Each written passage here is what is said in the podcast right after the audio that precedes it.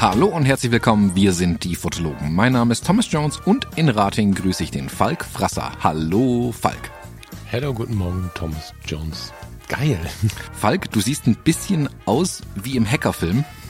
In deiner Brille, ja, in deiner Brille spiegelt sich dein Bildschirm so aus. Also, Du hast richtig leuchtende Augen. ist der Effekt. Ähm, ja, es sieht aus, als würdest du gerade in die BND-Zentrale dich reinhacken. Warte, kann man hier, kann ich den, hilft nichts, ne? Nee, hilft nichts. Nee, hilft alles nichts. Dann ist das jetzt so. Ist der Effekt, ich habe das so bestellt. Ich wollte extra gespiegelte Gläser. Gespiegelte Gläser, am besten auch innen, dass ich meine Augen mal sehen kann. Genau, genau so, ja. ja, das fällt mir immer auf irgendwie. Deswegen manchmal neige ich dazu, bei Aufnahmen so nach unten zu gucken. So, guck mal. Aber das, Das ist nicht sehr vorteilhaft auf jeden Fall. Genau, da habe ich ein Doppelkinn, wie ein Dreifachkinn. Ähm, aber das passiert manchmal automatisch. Dann habe ich aber nachher Nackenschmerzen. Das ist auch nichts. Nee, das, also Insofern. Ergonomie beim Aufnehmen ist eh so ein Problem. Ich rede ja jetzt quasi von der Kamera weg. Also könnt ihr alles nicht sehen. Das wieder super Content für einen Audio-Podcast. Ähm, ich rede jetzt hier von der Kamera weg, weil ich jetzt hier mein, meine Schalloptimierung neben dem Ti- Tisch aufgebaut habe für die Audioaufnahmen. Deswegen darf Falk mir jetzt quasi die ganze Zeit ins Ohr gucken, aber das ist zum Glück verdeckt durch meine tollen Kopfhörer. Ich habe schon überlegt, ich einen, einen Screenshot machen soll von dieser Aufnahme, aber nicht, weil der irgendwie schief sitzt, sondern weil du einfach einen Tee und 8000 zerknüllte Tempeltücher vor dir hast. Das fand ich äh, viel bezeichnender für deinen Zustand gerade. Ja, also äh, Zustand ist wirklich eine Sache. Ihr werdet es in meiner Stimme vermutlich auch schon hören. Ähm, ich bin die letzten fünf Tage, fünf Tage, fünf Tage mit einer Grippe ausgenockt gewesen. Anders kann man es nicht sagen. Also mit Schüttelfrost durch die Stadt geschleppt aus dem Studio raus. Ähm, war irritiert, weil es immer noch hell war. Ich dachte, es wäre schon spät am Abend. Dabei war es gerade mal 13 Uhr und ich war schon so kaputt einfach. Ähm, und dann war ich im Prinzip jetzt fünf Tage im Bett gelegen. Heute den ersten Tag tatsächlich erst wieder hier. Ähm, das war auch mal ein Erlebnis. Wahnsinn. Ja, Erkältung ist gerade ein Thema, ne? Oder alles, was nicht Corona ist, ist äh, ein lautes Thema. Corona sowieso, aber ja. Bin auch gespannt. Ähm, ist auf der Arbeit doch gerade so. Also jeden Tag hast du Krankmeldungen und so. Und du hörst halt am Telefon, dass es wirklich Krankmeldungen sind. Ja, wir kriegen es aus der, aus der Kita ja immer live mit. Also da kannst du wirklich, das ist ja äh, die Fieberkurve, haha, an der du ablesen kannst, wie der Krankheitszustand ist in Deutschland. Ja. Ähm, wenn die Kitas wieder alle schließen und so weiter oder alle Kinder weg sind ähm, oder die, die, die Betreuerinnen und Betreuer weg sind. Also äh, ja, da merkst du, glaube ich, immer ganz, ganz schnell, da habe ich es vermutlich auch her. Also äh, Anfang des Jahres schon so, wo unser Kleiner in die, anfing in die Kita zu gehen, waren wir alle drei einfach mal sechs Wochen pauschal krank. Und jetzt mit, mit äh, Temperatur im einstelligen Bereich scheint das Ganze wieder anzufangen. Das ist übrigens ganz schön bitter, ne? Ich hatte heute Morgen ein bisschen Angst, irgendwie ins Glatteis zu kommen, aber es ging dann gerade noch irgendwie ein halber Grad war es dann noch drüber. Wie ist bei euch? Äh, entspannt eigentlich, also eher trocken. Also kein Glatteis oder so. Es war schon echt null Grad, also knackig kalt, aber trocken kalt. Ja, es hat halt morgen geregnet. Wie, also in Strömen geregnet und dann hatten wir irgendwie einen Grad. Also ein Grad, nicht ein Grad. Ein bisschen Schnee. Ich bin jetzt gespannt. Ich sitze hier in der Kiste und ähm, es soll jetzt gleich noch schneien und so. Vielleicht schneit es auch jetzt. Hm, ich weiß noch nicht. Und ich hatte die Tage schon ähm, an meiner Arbeitsstelle oben, bin ich abends zum Auto gekommen, ich schon Schnee auf dem Auto. Also das ist beeindruckend. Ich bin ganz froh, dieses Jahr mal investiert zu haben und mir mal fetteste Winterreifen gekauft zu haben. Mal gucken, ob es hilft. Mhm. Ja, sollte man haben. Wobei ich, hm, ehrlich gesagt, ich habe jetzt meine Winterreifen vermutlich das letzte Jahr drauf. Hm, Ich werde jetzt durch hm, Alljahresreifen, nennt man die, glaube ich, dann ersetzen, weil wir letztes Jahr wieder keinen Schnee hatten. Ähm, und da ich mittlerweile im Winter ja auch relativ wenig fahre, ich weiß nicht, ob die Ja. Winterreifen sich noch so sehr lohnen. Was, musst du Und mit gucken. ja, musst du gucken. Ich, ich bin ja immer mit Allwetter, nein, stimmt, dumme Lüge. Ich bin in den letzten fünf, sechs Jahren immer mit Allwetterreifen gefahren. Die sind halt deutlich schlechter im Schnee, ne? Und auf Glatteis und so und auch bei kalten Temperaturen. Aber es hat immer gereicht. Jetzt habe ich nur die Situation, dass ich halt irgendwie zur Arbeitsstelle hochkommen muss und die ist wirklich auf dem Berg. Also ich fahr, 45 Grad Winkel ist jetzt natürlich hart übertrieben wie in so einem Comic, aber ähm, mein erstes, äh, meine erste Frage im Vorstellungsgespräch war, wie um Himmels Willen soll ich hier im Winter hinkommen? Weil es einfach wirklich so eine steile Straße ist, die sich auch verzweigt und rechts und links und es geht aber die ganze Zeit steil bergauf und ich habe einfach diese, also ich will dieses Ding nicht hochlaufen, das ist mir ein Winterreifen halt wert. Und wir haben uns eigentlich vorgenommen, was so die Freizeitwertigkeit angeht, wirklich zu sagen, okay, pass auf, wir haben immer weniger Schnee hier, während in der Kindheit wir alle noch einen Schlitten hatten, sind die alle verrostet irgendwo in der Ecke oder vergammelt. Wir haben uns wirklich vorgenommen, wenn irgendwo Schnee ist, Sauerland, Eifel, dann setzen wir uns ins Auto und fahren hin. Und diese beiden Komponenten haben dazu geführt, dass jetzt wieder diese äh, allseits beliebten Winterconti Kontakt, Conti Winterkontakt, wie heißen die? Also diese Super Turbo Winterreifen auf dem Auto sind. Schön mit schwarzer Stahlfelge, damit ich wirklich was bewegt kriege. Ähm, aber ich verstehe den Gedanken. Wenn das Auto nicht benutzt und solche Berge nicht fahren muss, dann ist es so. Ja. Bei uns gibt's ja im Prinzip auch keinen ja. Winterdienst, musst du bedenken, Thomas. Wenn hier Schnee fällt, dann äh, ist jetzt übertrieben. Natürlich haben wir einen Winterdienst, aber man wundert sich manchmal, sagen wir es so. Ja. Hm. Ja, ich denke mal, also wir fahren hier schon mal auf die Schwäbische Alb und so hoch, aber wir versuchen dann zu fahren, wenn wir wissen, dass auch geräumt ist. Also nicht am ersten Tag, wo mm. Schnee fällt, weil dann ist da oben sowieso Chaos. Äh, aber mm. dann den Tagen danach, da geht's dann meistens auch tatsächlich. Von daher, wir versuchen es mal nächsten Winter, dann wird man sehen, ähm, was am Ende dabei rauskommt. Ja, ist ein Luxusinvest, ne? So ein, so ein Reifen, also gerade diese, diese Qualitätswinterreifen. Ich meine, du kannst ja irgendeinen Winterreifen kaufen, der dem Gesetz genügt, aber dann kannst du auch gute Wetterreifen kaufen. Ne? So. Und die guten Winterreifen auf Felge, also ich habe jetzt, ich habe geweint beim Bestellen. ich habe wirklich geweint. Mhm. Und dann habe ich sie auch noch per Post bestellt. So, dann haben sie meiner 80-jährigen Mutter äh, ein Paket mit vier Reifen auf Felge hingestellt. Also hatte alles einen gewissen Abenteuerstatus, aber es hat am Ende funktioniert. Ja, mhm. Aber es ist ganz schön teuer. Also es ist natürlich, es ist irgendwie ein Luxusding, wenn man nicht wirklich im tiefsten Sauerland oder auf der Schwäbischen Alb wohnt, ja. Mhm, das stimmt. Ja, äh, Paket ist ein gutes Stichwort. Guck, ähm, ich habe jetzt äh, die letzten Wochen hier mein Studio ähm, weiter eingerichtet und Mann hatte ich Spaß hier mit dem Hubwagen rumzufahren und die Paletten von A nach B zu fahren, auszupacken, Kartonagen klein zu schneiden. Das ist so ein richtiger Flashback in meiner Azubi-Zeit gewesen oder so in Richtung Messebau, wenn man sowas die ganze Zeit macht. Das hat richtig Spaß gemacht, muss ich sagen. Also ich war kurz davor, einfach noch ein paar Sachen zu bestellen und noch mal ein bisschen Hubwagen fahren zu dürfen. Was um Himmels Willen, ähm, lass mich kurz bitte, bitte zwischenfragen. Was um Himmels Willen hast du fürs Studio bestellt, dass du palettenweise Kram kriegst? Möbel. Ah. Also ich habe ähm, Tische, Stühle. Ähm, ich habe hier so Schallabsorberwände, die siehst du hier gerade auch stehen. Ja. Ähm, sieht man auch im letzten Video auf YouTube ein bisschen. Ähm, all die Sachen sind jetzt endlich mal gekommen, dass ich hier eine Einrichtung machen konnte und ja, das kommt logischerweise alles auf Palette natürlich. Ja, okay, verstehe. Sehr geil. Ja. Und unsere Kaffeemaschine ist auch endlich da. Also ich bin jetzt endlich hier auch mit Kaffee versorgt. Jetzt, wo ich nur noch Tee trinke, haben wir endlich eine Espressomaschine. Ähm, die habe ich dir gerade eben auch per WhatsApp mal geschickt, dass du sie mal sehen kannst. Ich hatte die die Tage bei, äh, wo ist mein Handy? Mein Handy ist äh, not. Was hast du mit dem Handy getan, Thomas? verloren gegangen. Du, du, hast dein Telefon nicht greifbar. Jetzt bin ich massiv irritiert. Ich habe weggeräumt, weil ich äh, bei Zwischenblendungszeiten noch nicht einmal gekriegt habe, weil es auf dem USB-Interface komischerweise Geräusche gemacht hat. Ähm, mhm. ich habe die Kaffeemaschine aber schon äh, bei Instagram gesagt, aber nicht in voller Größe, sehe ich gerade. Um genau, also zur Erklärung, es ist so eine große Gastromaschine ähm, mit Wasseranschluss, also zu Wasser, Abwasser. Ähm, sprich, das ist ein bisschen Overkill für, andere, für zweieinhalb Leute, die wir hier im Studio sind. Aber macht auf jeden Fall Spaß, sich da jetzt den Kaffee zu machen. Großer Vorteil, es macht auch heiß Wasser für meinen Tee. Haha. Gachia. Gachia, sagt man das so, ja? Gachia mhm. bestimmt, ne? Ist, ja. ja, sehr geil. Jetzt brauchst du nur ein paar hübsche Tassen. Die sind nämlich hässlich. Ja, ja ich habe heute welche mitgebracht tatsächlich. Okay. Mein Rucksack steht hier irgendwo rum. Ja, wobei hässlich ist doch Bullshit. Die sind nicht hässlich, die sind nur nicht so schön wie die Maschine. So. So. Ja, das sind halt so alte, oldschoolige Tassen, schön dickwandig, da bleibt der Espresso auch heiß drin. Funktional sind sie super. Na, Könnten ja. ein Ticken hübscher sein, aber naja. Jetzt muss ich dieses Telefon wieder weglegen. Ja. Hoppala. Kaffee. Kaffee. Sind wir noch, sind wir noch bei Kaffee Talk jetzt? Ich weiß gar nicht. Also wenn wir noch bei Kaffee glaub, Talk ja. sind, dann hast du mir hier eine Information hingelegt. Ist die noch aktuell? 2500 von 3000? Ja, die müssen wir im äh, Follow-up machen. In der letzten Episode sind wir einer Fehlinformation aufgesessen, ähm, was die Leica M6 angeht. Da hatten wir kurz, äh, kurz ein bisschen drüber gesprochen, äh, glaube ein bisschen viel sogar. Und jemand hatte mir die Information zukommen lassen. Ich weiß gar nicht, ob es offiziell ist oder nicht, deswegen nenne ich mal keinen Namen, aber sage Danke. Ähm, dass bei Leica der Zeitpunkt, was steht hier, 8. November, also war kurz nachdem wir veröffentlicht haben, ähm, hatte Leica zweieinhalbtausend Vorbestellungen für diese neue M6, also neue in Anführungszeichen M6 und 3000 waren zu dem Zeitpunkt in Produktion. Ähm, Also gibt's noch 500 Stück. Aber ich glaube nicht. Es waren 3000 in Produktion, heißt ja nicht, dass das die Obergrenze war, oder? Das waren die bis dahin produzierten, oder? Es gibt keine Nein, Limitierung. in, Produk in Produktion heißt, man muss wörtlich nehmen, dass die noch nicht fertig sind. Und zu dem Zeitpunkt war sie noch nicht verfügbar. Ich denke also, dass sie, ähm, dass 3000 das die erste Losgröße sein wird, die sie machen. Ja Also gut, ich meine, sie die produzieren arbeiten ja immer 3000 in, Stück. genau, sie arbeiten ja immer in Wellen da. Und jetzt, ich habe mir das ja kürzlich mal angeschaut. Kürzlich ist auch gut, ne? Jetzt fällt Genau. Schnee und das war der Mai oder so. Ich habe das ja mal angeschaut. Sie arbeiten ja tatsächlich in Wellen, äh, die einzelnen Geräte so runter.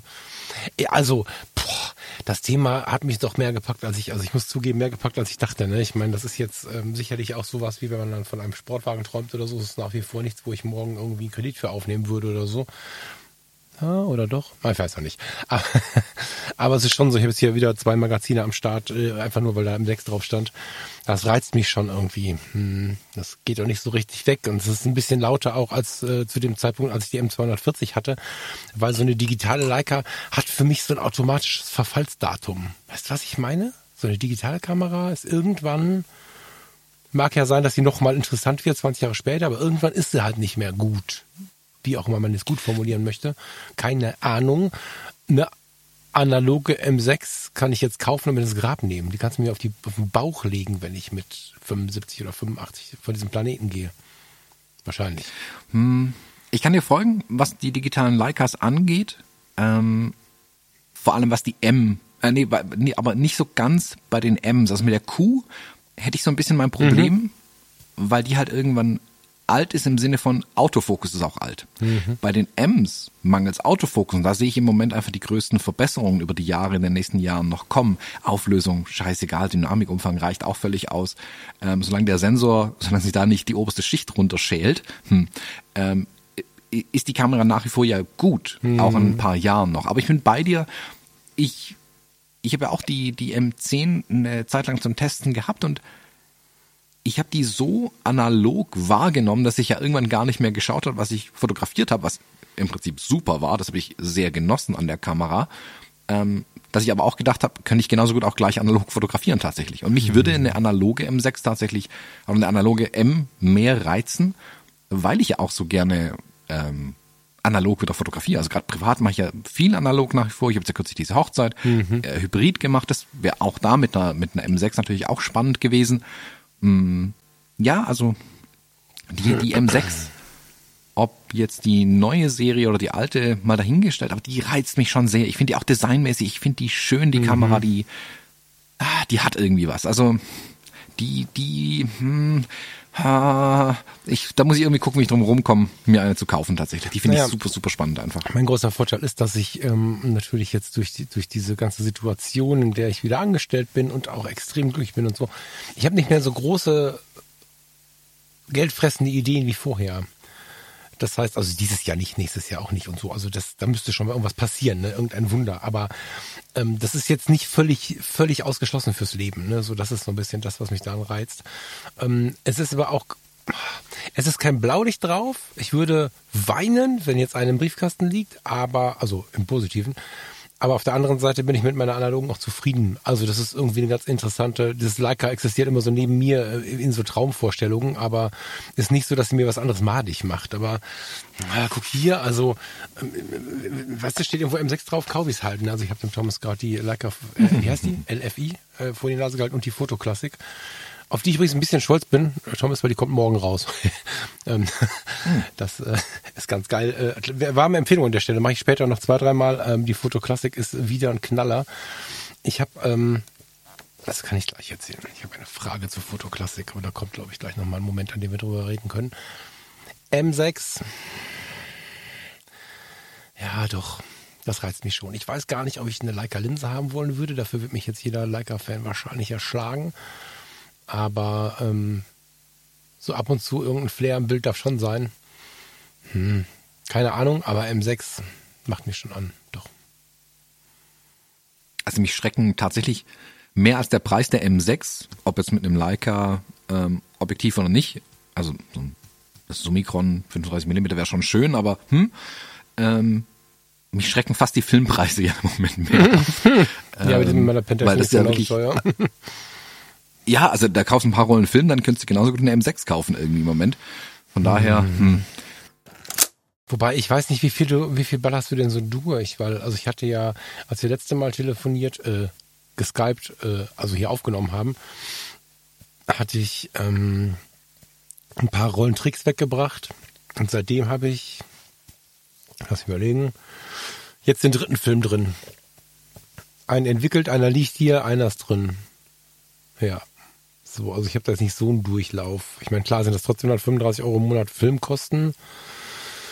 Plus Entwicklung, plus, ah, na klar ist das teuer, ne? Also wenn ich mir jetzt vorstelle, ich würde damit einmal die Woche vier Filme durchballern, dann Chapeau, habe ich ein Problem. Das schaffe ich aber auch gar nicht. Also das kriege ich gar nicht hin. Ich lege ja einen Film ein und dann kann ich ja auch nur noch eine Sache. Also ich bin ja mit der Kamera auch völlig eingeschränkt, wenn ich nur eine Kamera habe. Ich habe schon überlegt, mir eine zweite MX zu kaufen, weil ich dann eine, eine, äh, einen Tricks und, und irgendeinen 800er Farbfilm drin haben könnte. Dann könnte ich beides, was ich gerade geil finde, machen. Aber so muss ich ja immer das eine zu Ende bringen, zurückspulen und dann kann ich erst die nächste Idee umsetzen. Ähm, ich habe nicht so viele Filme, die ich durchziehe, ehrlich gesagt, im Moment. Und habe noch ein paar hier liegen. ja, ich habe im Moment schon, also zwei Rollenfilm pro Woche auf jeden Fall durch. Echt? Ach, krass. Machst du alles mit dem kleinen Analog oder was? Mm, Einen großen Teil, ja. Geil. Tatsächlich. Sehr also geil. Die, die Nikon F100 ist echt ein treuer Wegbegleiter geworden. Ich fängt es an auseinanderzufallen, was ganz witzig ist. Die Gummierung löst sich irgendwie komplett. Hm. Ähm, aber ja, mit der mache ich schon relativ viel und ähm, will jetzt ja auch ein Projekt machen mit meiner Hasselblatt über den Winter. Mal gucken. Ähm, aber ja, äh, der, wobei der, der 100, äh, 120er Film ja im Moment günstiger ist. Also Hm. ein 5 Euro Pack Kodak Gold kostet, glaube ich, 50, 52 Euro bei, bei äh, Chrome habe ich gesehen. Ähm, der 120er Film, den, den ähm, Kleinbildfilm kriegst du ja gar nirgendwo mehr. Und wenn, dann zahlst du irgendwie 20 Euro für eine Rolle Film. Ja, das aber ja das muss ich bescheuert. jetzt mal verstehen. Ich, hab, ich hätte mir mehr mit, ich, ich kann gleich nochmal gucken, Kupferdreh, wenn du das möchtest, aber bei uns im DM lagen die Tage 50 Pakete Kodak Gold oder so. Das Witzige ist ja, die wissen ja gar nicht, auf was für einer Goldmine, hahaha, sie sitzen. Brauchst du welche? Soll ich gleich beim- anhalten? wenn du dran vorbeikommst, halt bitte an. Ich gehe jeden Tag bei meinem DM vorbei. Ich sag denen jeden Tag, wenn Kodak Goldfilm kommt, legt ihn mir zurück. Ja. Ähm, ich verkaufe den dann bei eBay. Ähm, also die, die verkaufen den zu relativ humanen Preisen. Also Ja, das geht das war, eigentlich. ich weiß es nicht Nur mehr. Im Internet ist war halt nicht- schweineteuer. Also ich habe zwei mitgenommen, jetzt habe ich, so, was willst du denn haben? Fahr ich gleich vorbei. Kodak Gold, Kleinbild. Wie viele? Ach so, wie viele? Drei Stück. Super. Drei, Stück wäre Doppelpacks, schon das sind ja. Zweierpacks. Das ist Dreierpacks? Das ist auf jeden Fall nicht nur Das einer waren drin. Dreierpacks früher immer. Das? Also drei, vier, egal. Ich bringe welche mit. Okay. Ja, also war, ich war jetzt dreimal da, da war das Regal voll und habe nur einen mitgenommen, weil ich dachte, oh ja gut, dann haben sie ja wieder genug. Ich dachte, die, ich dachte, diese Krise wäre vorbei, weißt du? So. Deswegen liegen da so viele, war ich mir klar irgendwie. Und dann schrieben mich aber die nächsten Leute wieder an und sagten, boah, wir kriegen keine Filme mehr. Und ich denke, hm, hätte ich mal mehr mitnehmen sollen, aber jetzt, wo du es sagst, ich fahre da gleich mal vorbei. So wir denn pünktlich hier rauskommen, fahre ich da noch vorbei. Mhm. Ja, Ja. sehr gut. Ähm, sind wir irgendwie witzig, ne? Sind wir jetzt schon irgendwie in unseren, in unseren Monat gerutscht irgendwie vom Kaffeekram, finde ich. Mm, weil du fotografierst zwei Rollen in der Woche durch. Was machst du denn? Zwei Rollen? 36? Was, was, was, was ist da Was sind drauf? 36 Bilder bei einem Zweijährigen? Naja, gut. Naja. Naja, ja, ja, ja, ja. Ja, ja, voll. Ja, ja. Ja. Aber Ich, habe auch festgestellt, nachdem ich die Fi- Filme jetzt so aus dem Sommer langsam mal ausgewertet habe, also ich habe ja ein, ein Riesenpaket irgendwann mal ins Labor schicken müssen, weil ich lang einfach nichts mehr versteckt hatte dann im Sommer. Als es dann zurückkam, habe ich auch feststellen müssen, also so, ich bin, habe vielleicht ein bisschen verlernt, mit einer Spiegelreflex zu fotografieren, ähm, weil ich einfach so gewohnt bin an meinen spiegellosen Kameras ja, wo ich ja sehe, was scharf ist, wirklich. Mit einer Spiegelreflex sehe ich es schlicht und ergreifend nicht.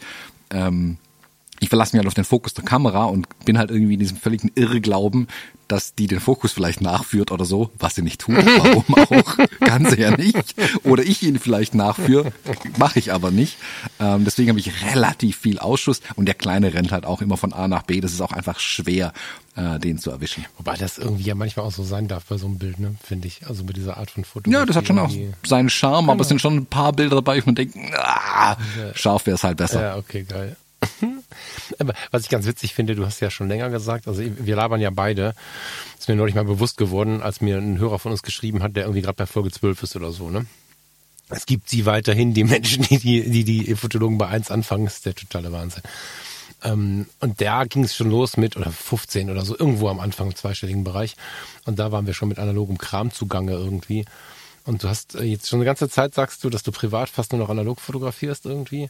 Finde ich ganz interessant. Ich habe da neulich drüber nachgedacht, als ich mir wieder so mein, mein eigenes äh, Schaffen so irgendwie Revue habe passieren lassen.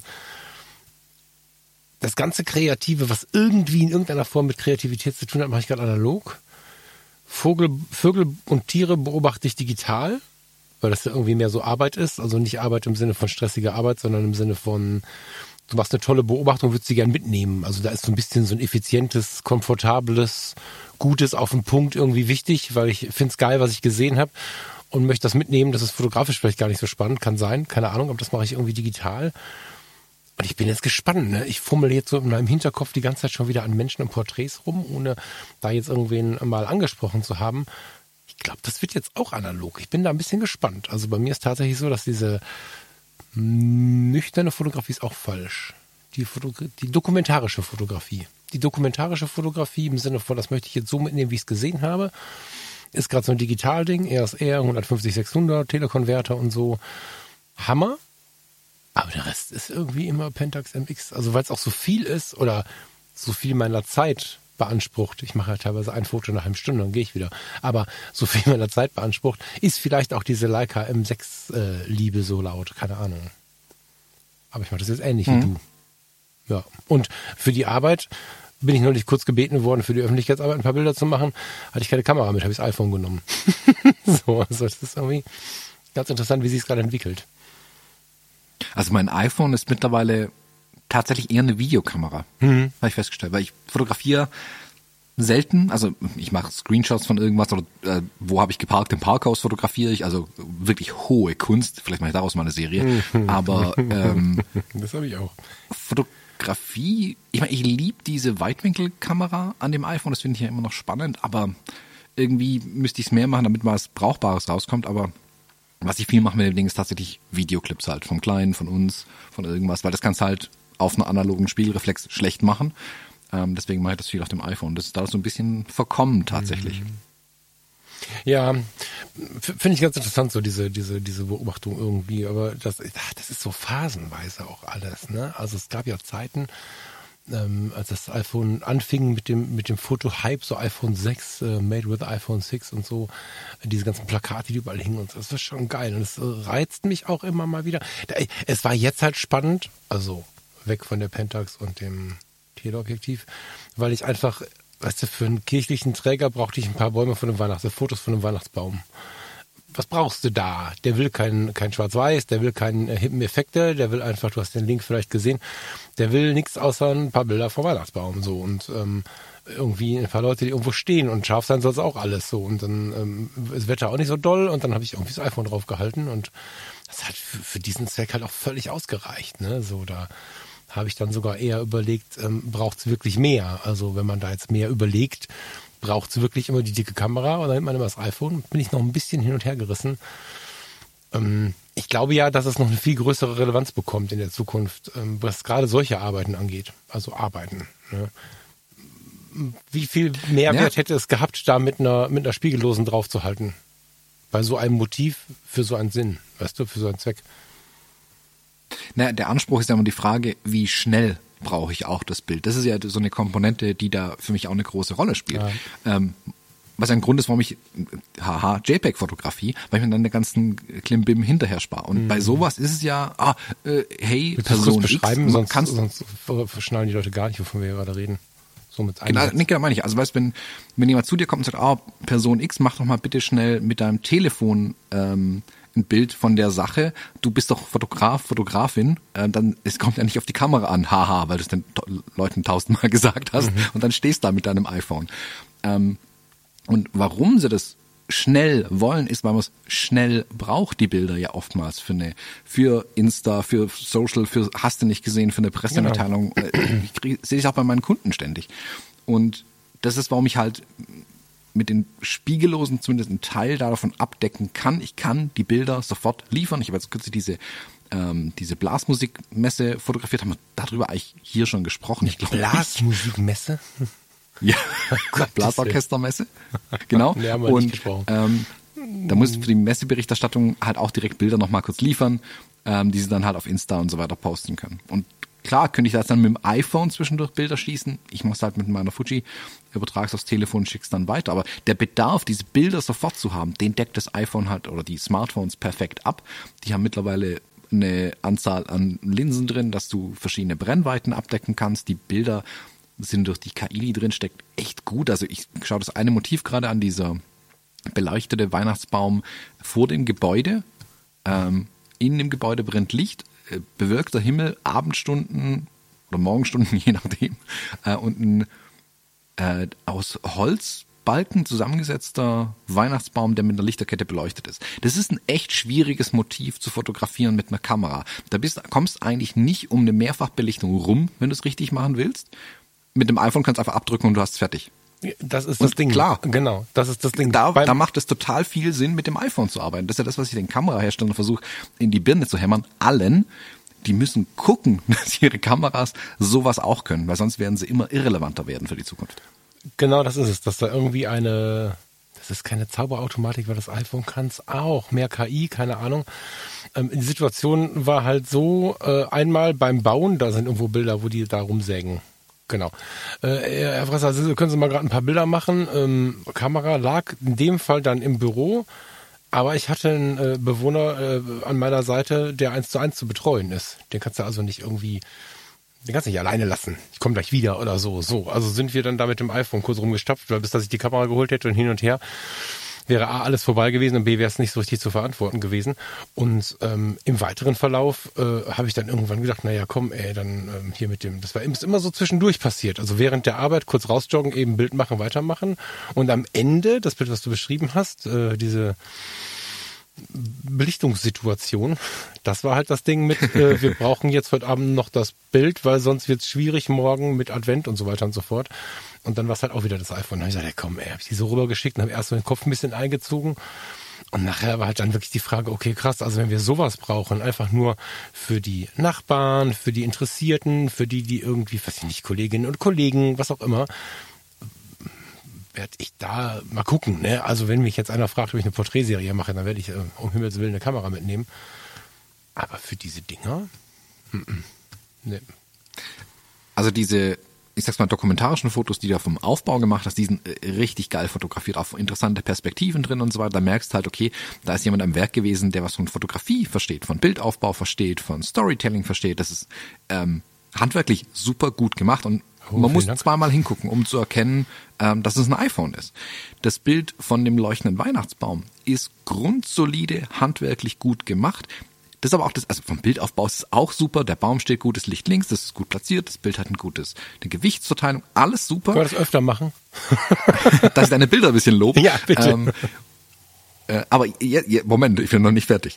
Und aber jetzt kommt ja bei mir und bei dir vermutlich auch der Instinkt auf, okay, wie, wie könnte ich es jetzt interessanter machen, das Bild? Jetzt könnte man mit mit dem Gras unten irgendwie spielen, die Position nochmal verändern. Aber dann bringst du das iPhone auch an seine Grenzen, ähm, was die Möglichkeiten angeht. Absolut. So, äh, auf der einen Seite hast du eine super kleine Kamera, die du einfach in die Wiese werfen kannst, um Bilder zu machen. Auf der anderen Seite hast du halt nicht ganz so viele Möglichkeiten, wie du es dann ähm, vielleicht mit einer Kamera hast, ähm, dass du sagst, okay, du machst dann tatsächlich eine Mehrfachbelichtung, du packst dir auf ein äh, Stativ drauf, du machst noch irgendwie, keine Ahnung, ziehst dir ein paar von den Lichterketten raus, hältst dir vor die Kamera, generierst mit Bouquet irgendwas. Aber da kommen wir dann in den Bereich rein, wo es halt auch dauert. Und mal eben schnell während der Arbeit ist es so 100% Auftrag erfüllt. Mehr will ja auch niemand von dir in dem Moment. Ja, genau. Alles andere ist ja für dich selber so ein bisschen fürs Ego dann auch. Das soll jetzt auch übrigens nicht heißen, dass jeder Fotograf die Kamera wegschmeißen soll, das iPhone benutzen soll. Das meine ich jetzt gar nicht. Ne? Aber gerade solche Zwischenbereiche oder wie viele Leute zufällig, also ich weiß, glaube ich, fünf, sechs spontan, die hier zuhören, die äh, keine Berufsfotografen sind und vom Chef immer mal gefragt werden, könntest du mal hier ein Bildle machen oder so. Und äh, ich meine, se- selbst dieses, jetzt haben sie das einzige Foto genommen, was ich nicht genommen hätte. Ne? Ich habe da einen Schwung hingeschickt, da ist dieses Foto, wo der, wo die Lichterkette angenagelt ist oder angeschraubt ist. Ähm, siehst du das? Das, das ist das Einzige, was ich jetzt vielleicht nicht genommen hätte, aber es gab noch Details ähnlicher, in ähnlicher Form von der Kugel oder so. Das ist ja auch das iPhone. Weißt du, so, ne? Und, und äh, das dahinter, also ich bin äh, den Baumkreis rund abgelaufen und es gab eins, wo diese Kugel und so alles dann äh, quasi im Porträtmodus liegen. Das ist schon krass, was das kann. Und für alle, die nebenbei mal gefragt werden, die müssen, glaube ich, weniger Angst haben, einfach das Telefon zu nehmen, wenn sie denn ein gutes Telefon haben. Und klar, ne, wenn dann der Chef äh, nach einem Porträt fragt, von sich oder von wem auch immer, vom Kunden, würde ich mir jetzt nie mehr mit dem iPhone hinsetzen. Wobei das wahrscheinlich auch ein spannender Effekt wäre, äh, einfach auch an die Außenwelt. Aber da würde ich dann schon die Kamera nehmen. Aber ansonsten. Ich weiß gar nicht, was für eine Rolle spielt denn, jetzt habe ich ja hier den Reportage-Fotografie-Profi an der, an der Hand. Gibt es schon Menschen, die sich ernsthaft mit Reportage-Fotografie auseinandersetzen, als Fotografen, die sich das iPhone einstecken? Ja, klar. Bei uns im Kurs bei Abenteuer Reportagefotografie haben wir ein paar Strecken schon bekommen, wo wir zweimal hinschauen mussten, als uns gesagt wurde, das ist mit einem Smartphone fotografiert. Hammer. Wir haben es Okay. ähm, eh, zuletzt im, bei einem Workshop im Rheingau gesehen. Da war eine Teilnehmerin da, die hat mit dem iPhone fotografiert und ich gebe zu, ich habe große Probleme gehabt, während sie fotografiert hat, einzuschätzen, ah, wird das was? Weil ich nicht einschätzen kann, weißt, wenn ich jemand mit der Kamera sehe, kann ich ungefähr einschätzen, was fotografiert der im Moment. Bei einem iPhone tue ich mir total schwer abzuschätzen, was die Person da treibt. Also was, was kommt am Ende dabei raus? Ja. Und ich muss wirklich sagen, dass es richtig gut war, was er gemacht hat. Ach, ich meine, am Ende hast du natürlich die, ich nenne es mal Einschränkung eines iPhones, das ist die eine feste Brennweite natürlich nur. Hm, stimmt nicht Ähm, ganz, aber ja. Also, Also ja, gut, schon du hast verschiedene dieses Linsen und so, ne? Ultraweitwinkel, Das Pro hat ja dann eine Telelinse. Genau, also je und- nach, Ja. ja, je nach iPhone, immer dieses Ultraweitwinkel, das ist boah, speziell, nennen wir es mal so, aber diese, äh, die, wie nennen sie denn neue, die Normalbrennweite nennen es, glaube ich jetzt, also was das, das ist also 28 Millimeter sind, beim neuen sind es da 24, 26, 24, egal. Ich dachte 31. Das ist schon relativ weitwinklig. Ja, ja. Genau, also relativ weitwinklig eigentlich. Ähm, sie konnte aber sehr gut damit umgehen. Aber du hast halt, außer du gehst sehr nah an die Motive ran, quasi keine Unschärfe in den Hintergrund. Also damit kannst du nur mit diesem Porträteffekt dann irgendwas erreichen. Der funktioniert okay, aber ah, auch nicht immer so, wie du ihn dann wirklich tatsächlich haben willst. Da sind Einschränkungen da, aber der hat die kreativ und gut gelöst quasi. Also einfach gut umgangen, indem sie eben ihre Bildausschnitte so gewählt hat, dass sie wirklich ähm, diese Einschränkung eher zu nutzen macht dann ein Stück weit. Und die Bilder waren super, die da am Ende rauskamen. Ich fand es wirklich faszinierend, was sie da geliefert hat.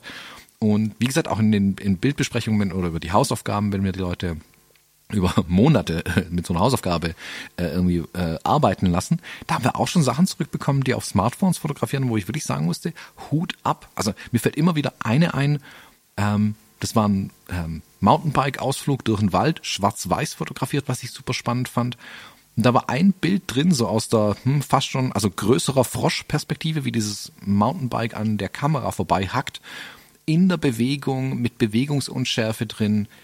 Hättest mir Geld geben können, ich hätte nicht erraten, dass es mit dem iPhone fotografiert war. Also wirklich Kamera völlig unabhängig, einfach ein geiles Bild. Und als ich gesehen habe, uh, das kam aus dem Smartphone raus, wow, Hut ab. Also hätte ich nicht hin, hinbekommen, weil ich ungeübt bin mit einem Smartphone. Aber das ist der Punkt, du musst halt ein bisschen geübt sein damit auch. Und dann ist es eine vernünftige Kamera mittlerweile. Ja. Ja, das ist es halt, ne? So, ich habe kürzlich Hochzeitsfotos gezeigt bekommen von, von, einer, von einer mit dem iPhone fotografierten Hochzeit. Unfassbar. Es hatten die sehr zuträgliches Licht, auch beim Tanzen und so. Da waren relativ viele Strahler und so, die dem, die dem geholfen haben. Das sah aus wie irgendwie gut, nicht hässlich, sondern gut geblitzte.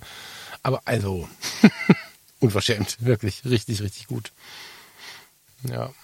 Naja, nun, also das war für mich irgendwie auch ein Learning, ne? Was die, was ja auch wieder nur so ein bisschen befördert, jetzt habe ich hier Notion zugemacht, hoppala, was äh, wieder befördert, äh, dass ich, dass ich immer wieder darüber nachdenken muss, wie viel die Fotografie eigentlich ist. Ich habe das neulich an anderer Stelle schon mal gesagt. Wenn wir über unseren Beruf oder über unser Hobby oder über unsere Leidenschaft sprechen und sagen, es ist die Fotografie, das ist ja eigentlich eine ziemlich dämliche Aussage, die wir da treffen, die ich mit genauso treffe. Ne? Also ich will jetzt keinen vorführen, sondern mich selber, wenn überhaupt, mit vorführen. Weil ähm, ob ich jetzt mit dem iPhone mich äh, an die Sache heranwage mit einer XT5, einer Canon, einer Pentax MX oder einer Leica M und dann, ob ich einen Hirsch, einen Vogel, einen Chefredakteur, einen Politiker, ein Formel-1-Rennen oder eine Schraube fotografiere, das sind ja alles für sich eigene Bereiche, die man eigentlich nicht mehr zusammenfassen kann, finde ich.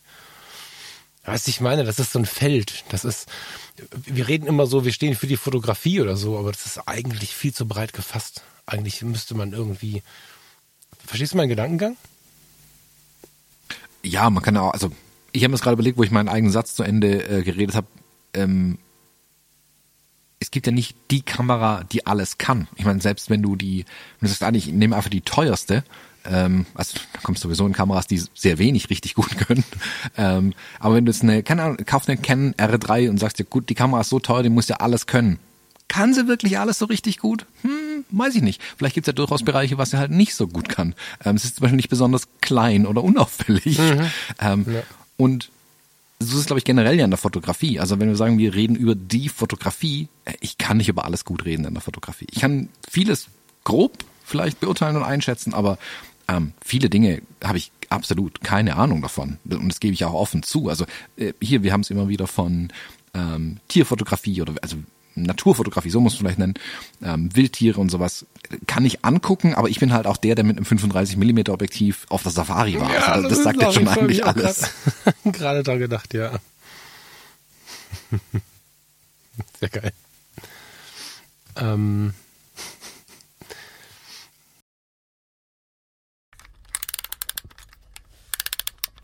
Sollen wir mal noch einen Rundumblick wagen äh, in die Fotoszene ähm, und vielleicht so ein bisschen, es ist ja Jahresende, auch so ein bisschen auf das Jahr zurückblicken, ähm, was so los war? Sehr gerne. Sehr gerne. Ähm, ich würde dich aus Gründen bitten, anzufangen. Ich meine, die, die letzten drei Jahre sind ja spannend. Anders kann man es nicht nennen. Ähm, für mich ist die Fotopia ein bisschen kürzer ausgefallen und ein bisschen länger ausgefallen auf der anderen Seite, als ich dachte. War ja aber für mich ein interessanter ähm, letzter Messpunkt für dieses Jahr, die war ja mit Oktober relativ spät, um so, eine, so einen Fühler ähm, rauszuhalten, okay, wie war dieses Jahr fotografisch? Also mich interessiert natürlich auch der Aspekt der Berufsfotografie ein Stück weit. Wie war es für meine Kolleginnen und Kollegen? Da habe ich viele Gespräche jetzt auch im Nachhinein noch gehalten. Ähm, ich gute und schlechte Nachrichten, es geht irgendwie allen gleich. Also das ist die gute und die schlechte Nachricht die gleichzeitig, weil alle haben irgendwie den gleichen Stress und das gleiche Chaos. Ähm, es scheint sich aber mh, hm, eine gewisse Normalisierung langsam einzustellen, tatsächlich. Das finde ich interessant und gut, dass es ähm, sich wieder wegbewegt von ähm, es findet alles nur im Sommer statt und es es ebbt wieder so in den, in den Winter zwar leicht ab, aber nicht komplett, es bricht nicht ein. Also ich, ich habe jetzt einen komplett ähm, vollen Terminkalender für Dezember und schieb alles schon in Januar, Februar rein, was ich gut finde. Das heißt nämlich, dass ich nächstes Jahr im Sommer nicht wieder so ganz so viel arbeiten muss, weil ich auch im Frühjahr ein bisschen was arbeiten kann. Das finde ich gut. Ähm, was mir dieses Jahr ein bisschen flöten gegangen ist, aber dann durch diesen extrem beschäftigten Sommer, war so der Blick in die Fotoszene, was machen alle anderen? Also was macht die Kunstszene, was machen die, die ähm, Fotografie als, äh, als Kunst betreiben, als Hobby betreiben? Da habe ich irgendwie komplett den Überblick verloren, musste mich immer mal wieder daran erinnern, mal hinsetzen und gucken, okay, was passiert in der Welt da draußen eigentlich? Ich habe die einzige Ausstellung, ähm, die ich gesehen habe, war die in Nizza unten, mhm. wenn ich jetzt so nachdenke. Ja, aber also äh, Kleinstausstellungen, sowas wie die in, in New York bei Fujifilm auf der Fujikina und sowas noch, aber so wirklich dediziert eine Fotoausstellung angucken, die Nizza, noch eine, oder ich weiß es nicht mehr. Hm, guck mal an. Ich muss mir Ausstellungen angucken. Aber da ist mir so ein bisschen der Kontakt verloren gegangen tatsächlich. Und das war so für mich so, wo ich überlegt habe, wie war dieses Jahr, musste ich feststellen, ich habe keine Ahnung, wie dieses Jahr war, weil ich einfach nicht die Zeit hatte und nicht die Fühler draußen, um zu gucken, was war denn tatsächlich los dieses Jahr.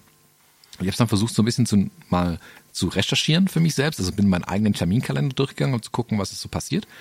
Und habe dann festgestellt, dass das Jahr länger war, als ich dachte. Also ein bisschen mehr Sachen dieses Jahr passiert, von denen ich dachte, das war alles letztes Jahr. Ähm, da habe ich einfach gemerkt, wie viel los war dieses Jahr.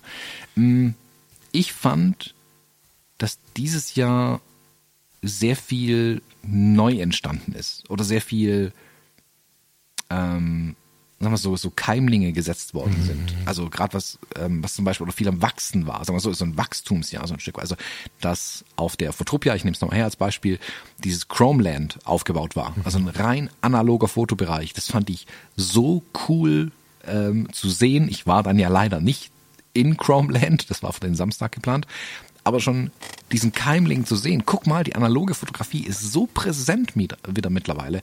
In Nizza unten von den Jugendlichen, die wir da gesehen haben, sind ganz viele mit analogen Kameras rumgelaufen. Das fand ich total spannend. Und diesen Keimling analoge, analoge Fotografie auch wenn die Filme teuer sind, finde ich zum Beispiel eins, eine der spannendsten Entwicklungen dieses Jahr, die ich stärker gesehen habe als die letzten Jahre. Ja, ich habe, das ist spannend. spannend, was du sagst an vielen, vielen Punkten, weil auf der einen Seite steht in meinem internen Papier hier, ist das so ruhig hier oder bin ich das nur? was ja ähnlich in ein ähnliches äh, Horn bläst. Mm, jetzt muss ich versuchen, die Dinge beieinander zu halten. Also was mir schon aufgefallen ist, mehr als in den Jahren zuvor, ähm, dass die vielen kleineren, und klein ist sehr relativ, ne, die große Masse an Content Creatoren, so muss ich sie jetzt mal nennen, mir fällt kein anderes Wort ein, schon auch zeigt, dass wir nicht mehr so eine Gleichschaltung haben. Also wetten, das war gestern, ne? So wenn wir jetzt in einer in der, in der Jugend, in meiner Jugend zumindest, ähm, in die Schule kamen oder meiner Kindheit und Jugend glaube ich auch noch, ähm, aber besonders in meiner Kindheit, dann gab es halt die paar Programme und wenn Wetten das am Samstagabend lief, war einfach keiner auf der Straße, weil jeder von klein bis groß Wetten das geschaut hat und jeder darüber reden konnte. Und am Anfang der Fotografie, am Anfang der, nee, der Fotografie nicht, in den ersten Jahren der Digitalfotografie hat sich spätestens ab 2008, 2009, glaube ich, das Feld so ähm, aufgespalten in zwei große, die irgendwie alle gelesen, äh, die Blogs alle gelesen haben und so. Das war halt Steffen und Patrick. Ähm, und die sind ja irgendwie nicht komplett weg. Steffen hat sich ein bisschen umorientiert. Patrick ist noch ziemlich aktiv. Kürzlich den Livestream gesehen vom Auslaufen des Containerschiffs. Weiß nicht, ob du da mal reingeschaut hast. Ähm, mhm. Richtig cool. Aber dadurch, dass wir so eine unfassbar breite Masse haben, ich meine, am Ende werfen wir auch Content raus. Ne? Also wir, wir sind halt so viele geworden. Hier ein Podcast, da ein YouTube-Kanal, da vielleicht auch doch noch ein Blog, dann stampft hier wieder einer doch wieder ein Papiermagazin aus, aus, der, aus der Hose und verteilt es. Es ist schon krass, wie sehr das dafür gesorgt hat, dass wir nicht mehr so eine, was ist los in der Szene Situation haben, ist mein Gefühl. Das heißt, ich muss mir immer mehr Mühe geben seit 2017, als wir mit dem Kram hier angefangen haben, zu überlegen, was fühlt die Fotoszene eigentlich gerade, weil mir inzwischen sehr, sehr schwer fällt zu sagen, was ist denn die Fotoszene, weil wenn ich mich in den einzelnen Blasen bewege, ist es total toll, aber die haben alle andere Themen. Also wenn ich mich äh, in der kleinen, kleinen Community von Fotografie tut gut bewege, ähm, habe ich ganz andere Themen, als wenn ich bei Instagram rumlaufe, innerhalb meiner Blase, bei den Fuji-Leuten oder bei den Naturfotografen. Und dann ist ja immer die Frage, wo höre oder schaue ich den Naturfotografen zu? Flickr, Foto-Community, Instagram. Das ist völlig verrückt, wie viel wie viel los ist und gleichzeitig führt das zu einer gewissen Stille, weil ich kein gemeinschaftliches Thema glaubte zu erkennen. Glaubte zu erkennen, bis dass du gerade gesagt hast, ja, ich sehe schon auch Veränderungen. Stimmt. Ähm, das äh, Fotoklassik-Magazin ist letzte Ausgabe zehn Jahre alt geworden. Geile Ausgabe nach wie vor müsst ihr kaufen, finde ich. Kriegt da kein Geld für, sondern das ist eine persönliche Aussage, weil da auch pro Jahr immer so ein Highlight-Artikel dabei war. Richtig, richtig gut. Ähm, jetzt ist gerade die neue, nein, nein, morgen, ich weiß nicht, wann wir das hier online stellen, aber morgen, äh, von heute an gesehen, am Nikolaus kommt die neue Ausgabe raus. Und auch da ist im Vorwort wieder sehr genau beschrieben, ähm, wie sehr gerade in, in Analogistan, sag ich mal, äh, die, die äh, Segel auf äh, Wachstum gesetzt sind. Das erkennt man unter anderem an den Filmpreisen, die du gerade moniert hast. Ja, weil einfach nicht mehr so viel verfügbar ist, wie man sich das gerne wünschen würde. Beziehungsweise andersrum, so viel abgefragt wird, wie nicht verfügbar ist. Und das ist spannend. Noch spannender finde ich aber Chromeland und so. Ich habe letzte Sendung viel drüber gesprochen, mit viel Begeisterung, glaube ich auch. Und fast noch spannender finde ich die, den Einzug von KI. Gerade hast du es dir mehr gewünscht. Ähm, ich glaube, es wird gerade immer mehr. Ich glaube, es kommen immer mehr äh, Apps. Es kommen, ich habe jetzt gerade eine App geladen. Ich habe nochmal versucht, das hier live on the run zu machen, aber es funktioniert nicht mal eben. Ich habe jetzt eine App bekommen, die mir ähm, der, der gebe ich ein paar Bilder von mir und dann errechnet sie äh, mein Gesicht und ich kann mir Fotos generieren lassen über die KI von mir, die nichts mit mir zu tun haben im Prinzip. Ganz andere Klamotten, aber auch nicht als Kopie da rein gebaut, sondern der baut sich halt ein Profil. Die KI erkennt dich und macht einen Avatar aus dir. So. Wir haben in der letzten Sendung viel darüber gesprochen, was da mit der KI und der Modelwelt und der, der Produktfotowelt los ist. Und ähm, jetzt habe ich gerade gelesen, dass Sony auch einen Schritt nach vorne sich traut in irgendeiner Alpha 7 mit KI. Ich glaube, das ist was, was in diesem Jahr 360 Grad und KI wird langsam fotografisch gesellschaftsfähig. Das waren beides ja so Themen, wo viele Angst hatten, dass ihnen die Fälle wegschwimmen, ähm, ähnlich wie am Anfang Lichtfeldfotografie, oh Gott, das ist kein Fotografieren mehr, was wird dann aus unserer Expertise? Das sprechen viele nicht aus, sondern haben sie im Hinterkopf. Ne? Wenn du jetzt das Lob bekommst, boah, du kannst aber toll fotografieren und das kann demnächst jeder, macht das manchen Menschen Angst. Und ähm, ich glaube ja, dass die manuellen Geschichten, vielleicht springe ich deswegen auch Richtung analog unbewusst, ich weiß es nicht. Ich glaube ja, ähm, dass das spannend ist, was da an Fortschritten gerade passiert. Aber gerade dieser Bereich ähm, KI und dieser Bereich 360-Grad-Fotografie in irgend, also 3D oder 360 Grad, habe vom Steffen da ein ziemlich krasses Upgrade bekommen, als wir uns in Hamburg gesehen haben zum Thema ähm, 3D-Fotografieren, was da alles geht. Das ist schon, ist das 3D oder ist das 360 Grad? Hilf mir mal. 360 Grad. Ähm, sehr. Wobei, Jain, er macht das ja mit diesem, ähm, nicht Matterhorn, Matterport. ähm, genau. Und er generiert ja aus diesen 360-Grad-Aufnahmen dann wiederum 3D-Welten. Also so eine Genau, die, die du halt begehen kannst, ne? Also Virtual Reality am Ende. Ähm, das sind Themen, die immer lauter werden, die ich äh, unfassbar, unfassbar spannend finde. Und bin, ähm, bin wirklich gespannt, was das wird. Ja, also das ist, mhm. ich habe eigentlich gedacht, ich hätte nichts zu erzählen, aber ich glaube, das ist die, die Bewegung, ähm, die jetzt gerade laut gewesen ist in diesem Jahr. Das äh, schwankt dann gleich in, in, den nächsten Block. Worauf sind wir gespannt? Da bin ich auch gespannt drauf. Mehr Sätze braucht es nicht, deswegen kann ich den schon mal vorweg werfen. Da bin ich auch gespannt drauf, was daraus wird. Aber ich finde, da sind, das hast du schön gesagt, viele Keimlinge gesetzt mit allen möglichen Punkten. Sowohl mit der Videoproduktion der analogen Welt, wie wir irgendwann auch wieder angefangen haben, Schallplatten zu pressen, habe ich das Gefühl, dass es hier gerade weitergeht ich bin gespannt. Ich bin sehr gespannt. Und diese beiden, spannenderweise auch zwei so konträre Punkte, ne? Analog und KI. Das sind ja fast Gegensätze, die gerade so sehr hoch Ich glaube halt, ähm, ich habe immer früher gesagt, die Schweizer bauen so gute Uhren, weil die den ganzen Winter nur in ihren Hütten sitzen und nicht raus können vor lauter Schnee. Ähm, und dann hast du einfach unendlich viel Zeit und kannst dann nichts anderes machen, außer die besten Uhren bauen. So, Punkt.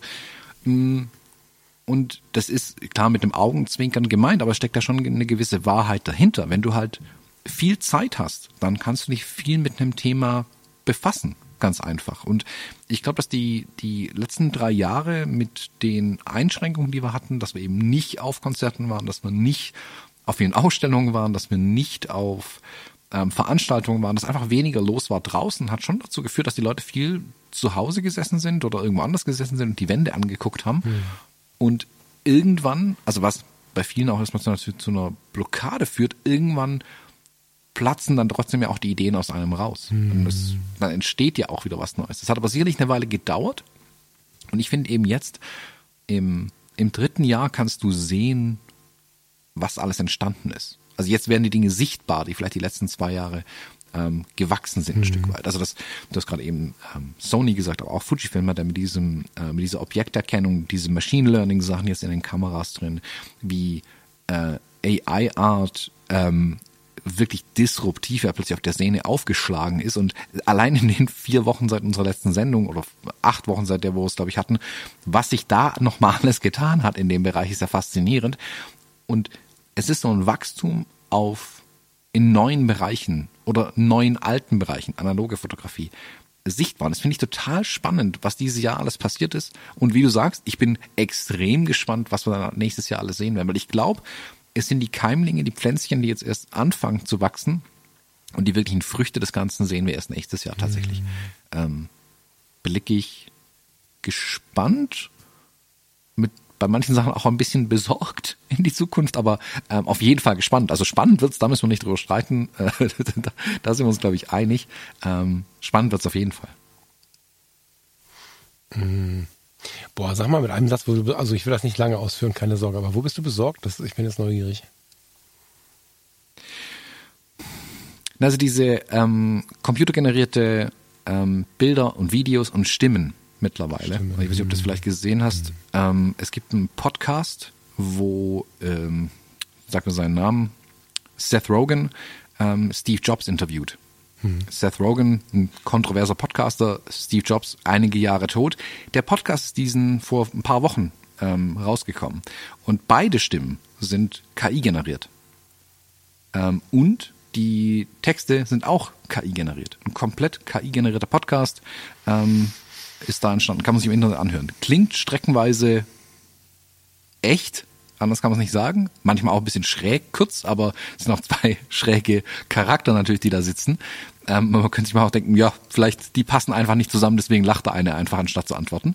Ähm, das ist schon ein bisschen besorgniserregend. Und nicht, was die ähm, Programmiererinnen und Programmierer jetzt im Moment damit machen. Also so ein Podcast zu machen, ist ja eher dieses, kann ich das machen?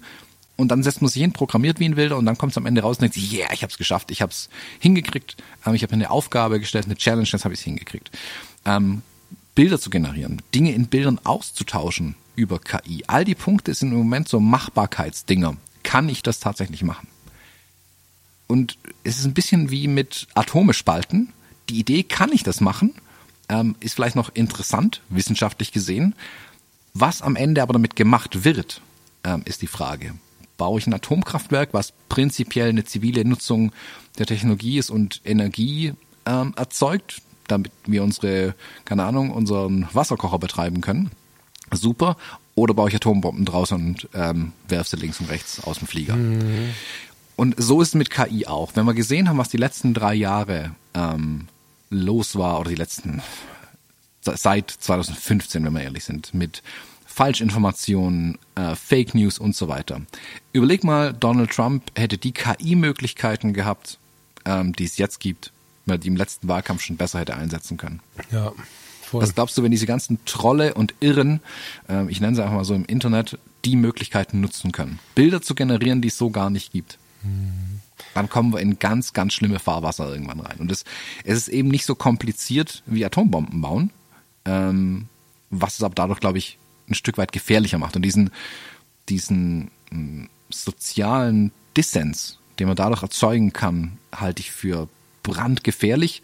Vor allem, wenn dann noch solche Menschen wie Elon Musk Twitter übernehmen und das mit einer ganz irren Hand führen, das Unternehmen ähm, glaube ich, dass wir uns da irgendwie warm anziehen müssen für das nächste Jahr. Das ist das, wo ich Sorgen habe tatsächlich. Mhm. Ähm, nicht so, oh, AI klaut mir meinen Job. Ja, vielleicht auch, aber das ist nicht akut brandgefährlich. Da kann ich mich irgendwie rausmanövrieren. Ähm, ich halte mich für ein pfiffiges Kerlchen und mir fällt dann schon was ein, wie ich mein Geld verdiene. Aber mich gegen diese Flut an Irren aus dem Internet zu wehren, hm, das wird der Gesellschaft schwerfallen. Wahrscheinlich ist es Naivität und einfach eine Hoffnung, hoffnungsbasierte Geschichte, aber ich könnte mir vorstellen, ich hoffe, dass das eine Selbstdisqualifikation des Ganzen gibt. Was natürlich aber auch ein Problem für den Bildjournalismus allgemein bedeuten würde oder überhaupt für die, für die Audiowelt, für alles, was, alles, was nicht persönlich gesprochen wird. Ne? Also wir sind natürlich so sehr darauf bedacht inzwischen, uns Dinge anzuhören und äh, Dinge zu sehen, Klar, Bildbe Bildbearbeitung haben wir inzwischen auch verstanden, dass Bilder bearbeitet sein können. Am Anfang war die Befürchtung die gleiche, als wir mit Photoshop besser und besser wurden. Ich bin gespannt. Also es irritiert mich auch. Doch, ein gutes Thema. Es irritiert mich auch. Es gibt ja auch so den einen oder anderen Podcast, dessen Intro mit so, mit so einer Maschine gesprochen ist. Ähm, ich habe neulich komplette Werbung war das, aber ich weiß leider nicht mehr für wen das war. Die war auch KI-Stimmenbasiert irgendwie. Ich finde das gruselig. Vielleicht liegt es daran, dass bei mir die vier vorne steht. Vielleicht findet es jeder gruselig. Keine Ahnung. Gern eure Rückmeldungen an der Stelle mal. Ähm, ich hoffe aber sehr darauf, dass die Menschen, ganz egoistisch betrachtet, für Produkte, die und ich, die du und ich ähm, einfach generieren, dass die meisten Menschen Lust haben auf den Menschen dahinter so, jetzt ist natürlich so, wenn du jetzt Produktfotografie machst, Thomas, und Aufgaben für die Firma XYZ, dann kann es schon mal schwierig werden, aber wie du schon sagst, du bist ein pfiffiges Kerlchen, du findest dann einen anderen Bereich oder du fängst an die, äh, ne, hier, wie die Welle, die man nicht brechen, aber beherrschen kann. Also du fängst halt an, sowas zu generieren. Das wäre dann die andere Möglichkeit. Ne? Also nicht die Welle aufhalten, sondern auf ihr reiten lernen wäre dann auch eine Chance irgendwie. Ich habe da richtig Angst nicht vor, aber ich finde es schon ein bisschen gruselig, das stimmt. Insbesondere mit Blick auf solche Superhelden wie äh, Trump und Putin und so. Da, oh Gott, also das ist tatsächlich schwierig. Ich meine, neulich gab es ja schon äh, die Rede von Konstantin Scholz äh, im Kreml, die ja auch komplett irgendwie KI war. Mhm, genau. Ja. Also, ähm, ja, bin ich bei, also wie, wie gesagt, für den Berufsstand Fotografen, für Illustratoren und Illustratoren, ja, das wird schwierig, ähm, aber schauen wir mal. Ich meine, da ist ein, was das ein Eigeninteresse da der Branchen, ja, sich auch nicht, sich, sich es nicht kaputt zu machen, vielleicht wie können wir es nutzen, um uns das Leben einfacher zu machen erstmal, wie können die Kreativen die Technik nutzen, um was zu generieren, ähm, welche neuen Möglichkeiten gibt's da. Aber im, äh, im sozialen, also sozialen Bereich, im gesellschaftlichen Bereich, so muss man sagen, im gesellschaftlichen Bereich, da ist, da sind so viele Akteure da, deren einziger Nutzen, den sie sehen, ist dieser Dissens in der Gesellschaft. Ähm, und denen ist alles andere egal. Die wollen die Welt nur brennen sehen und da habe ich ähm, Angst davor. Kann man das nicht sagen. Ja. Okay, oh Gott, ich Cool, die neue Rubrik. Wovor haben wir Angst? Lass uns, lass uns das nicht zu sehr in die Tiefe ähm, schieben, sondern ich äh, bin jetzt viel mehr gespannt, worauf sind wir gespannt? Also was ist das, was uns erwartet? Ähm, du hast da ein spannendes Thema ins Feld geworfen, fand ich ganz interessant. Soll ich meins eben kurz abkaspern? Das ist nämlich auch so ein bisschen destruktiv äh, im Grundgedanken und dann gehen wir ins Positive. Soll ich da mal eben anfangen? Ja, fang mal an, worauf sind wir gespannt? Ähm, ich habe den Eindruck, keine fachliche durch, durchführt, durchgeführte Umfrage oder so, aber ich habe den Eindruck, dass das Thema Hochzeitsfotografie auf der Kundenebene immer uninteressanter wird. Ich weiß nicht, ob ich das jetzt übertreibe, aber das ist mein Gefühl. So, ich habe ähm, kürzlich noch so durch mein Jahr gerechnet und gedacht, boah, so eins, zwei oder drei Hochzeiten wären jetzt echt nicht schlecht, ne? Und das auf der monetären Ebene, aber irgendwie habe ich auch wieder Bock. Also ich hatte ja eine Zeit lang so, oh, ich weiß nicht so richtig. Ah ja, schon auch wieder Bock, mal ein, zwei, drei Hochzeiten zu machen. Gern auch eine vierte. Naja, ein, nee, wir wollen es nicht übertreiben. Ich muss meinen Dienstplan irgendwie kriegen. Eins, zwei Hochzeiten würde ich schon gern machen. Und umso tiefer ich mich da reingegraben habe, vielleicht ist es eine Frage der Blase oder so, aber scheint nicht so viele Anfragen zu geben wie in den Jahren davor. Und äh, die Leute scheinen auch das über Corona, aber du kannst mich gerne korrigieren gleich. Ne? Das ist nur mein, mein Empfinden in meinem Umfeld digitaler Natur, welches ich so habe, ähm, dass die Menschen sich so ein bisschen daran gewöhnt haben, äh, es eben auch ohne Hochzeitsfotografen zu machen, vielleicht auch jetzt in Corona, vielleicht auch gesehen haben, okay, ist doch gar nicht so scheiße, wenn wir dem Cousin eine Kamera kaufen, die kostet die Hälfte von dem Hochzeitsfotografen. Ähm, und der ist ja auch Hobbyfotograf oder so. Also ich habe den Eindruck, dass es sich zumindest gerade ganz schön verschiebt. Und ich habe auch den Eindruck, nicht mal eben wie früher im Monat drei Anfragen zu bekommen. Sollte jemand eine Hochzeit haben, meldet euch. ähm, das ist ganz, ganz interessant so. Ich habe das eigentlich abgeschrieben, also ich freue mich, wenn jetzt irgendwas passiert oder wenn noch irgendwas passiert, besser gesagt. Aber mein Eindruck ist, nicht nur mit dem eigenen Wunsch mal wieder was zu machen, sondern auch so mit Blick auf die Kollegen, dass viel weniger Anfragen reinkommen und dass das ganze Thema in 2023 nicht mehr so brodelt, wie es in den letzten Jahren vor Corona gebrodelt ist. Ähm, will ich gar keine zwei Stunden draus machen. Mich würde dazu aber dein Eindruck interessieren. Vielleicht crasht dir das ja auch und ist ein ganz anderer, aber ich bin ein bisschen gespannt auf das, was du dazu denkst oder fühlst. Ja, Denken und Fühlen trifft glaube ich, ganz gut, weil ich tatsächlich keine belegbaren Zahlen jetzt irgendwie hätte oder sowas. Aber Wie auch. ich bin ja ganz, ganz froh drum, äh, wenn ich ehrlich bin, dass ich keine Anfragen oder kaum noch Anfragen, aber es ist ein Bruchteil dessen, was ich ähm, für die letzten Jahre hatte. Ich habe es ja aber auch mehr als forciert, dass es so ist. Also meine Hochzeitswebsite war monatelang irgendwie offline. Ähm, ich habe keinerlei Akquise in irgendeiner Art und Weise gemacht.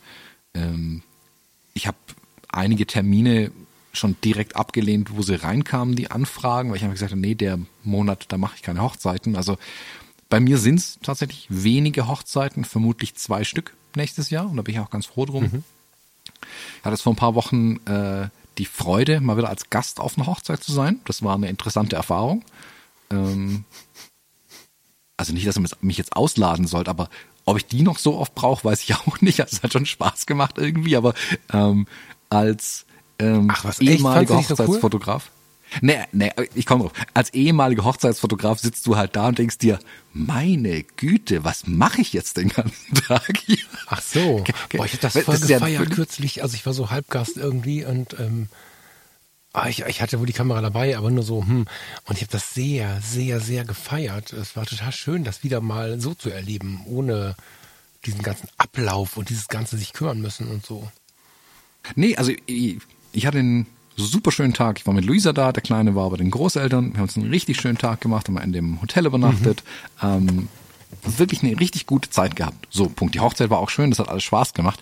Aber es gibt ja bei jeder Veranstaltung und immer wenn du irgendwo bist, gibt es also diesen Moment, wo du da sitzt und denkst, jetzt habe ich hier mein Gläschen Wein und mein Wasser und aber was mache ich jetzt? Ja, aber dann wird's schön, finde ich. Leute angucken. Ja, ja, das ist schon gemütlich. Man, man konnte sich auch unterhalten, aber es gibt immer wieder so kurze Sekunden, wo ich dann so war, also was fotografiere ich jetzt, was mache ich jetzt? Also die, dieser, dieser Impuls war irgendwie immer da und dann sage ich da, nix, fotografiere jetzt nichts. Ich habe ja keine Kamera dabei, es kann nichts passieren. Ähm, ich mache jetzt einfach nichts. Ich rede jetzt mit dem, der mir gegenüber sitzt. Herrlich. Und habe ich das gemacht. Also das war eine interessante Erfahrung mal wieder zu machen auf jeden Fall. Und ich bin, ich freue mich drauf, noch ein paar Hochzeiten so mitzunehmen, wo ich nicht fotografiere. Und ähm, bin auch ganz froh drum, selber weniger zu fotografieren. Ich habe dieses Jahr ein paar schöne Hochzeiten fotografiert. Das hat auch Spaß gemacht. Das ist genauso gelaufen, wie ich es mm, erhofft hatte, sagen wir es so, dass ich mehr Spaß wieder hatte an der Hochzeitsfotografie, weil ich weniger mache. Und so hoffe ich, dass die nächsten Jahre weitergeht. Mein Gefühl ist, also bei mir kommen weniger Anfragen hm. an, definitiv. Mit vielen anderen aus der Branche, mit denen ich gesprochen habe, viele sind an einem ähnlichen Punkt wie ich, altersmäßig an einem ähnlichen Punkt wie ich, ähm, mit der Familie vielleicht an einem ähnlichen Punkt wie ich, dass Kinder da sind, ähm, dass du in ein Alter kommst, wo du sagst, okay, ich will auch mal was anderes machen oder ich, ich will nicht mit lauter ähm, 25-Jährigen den ganzen Tag abhängen.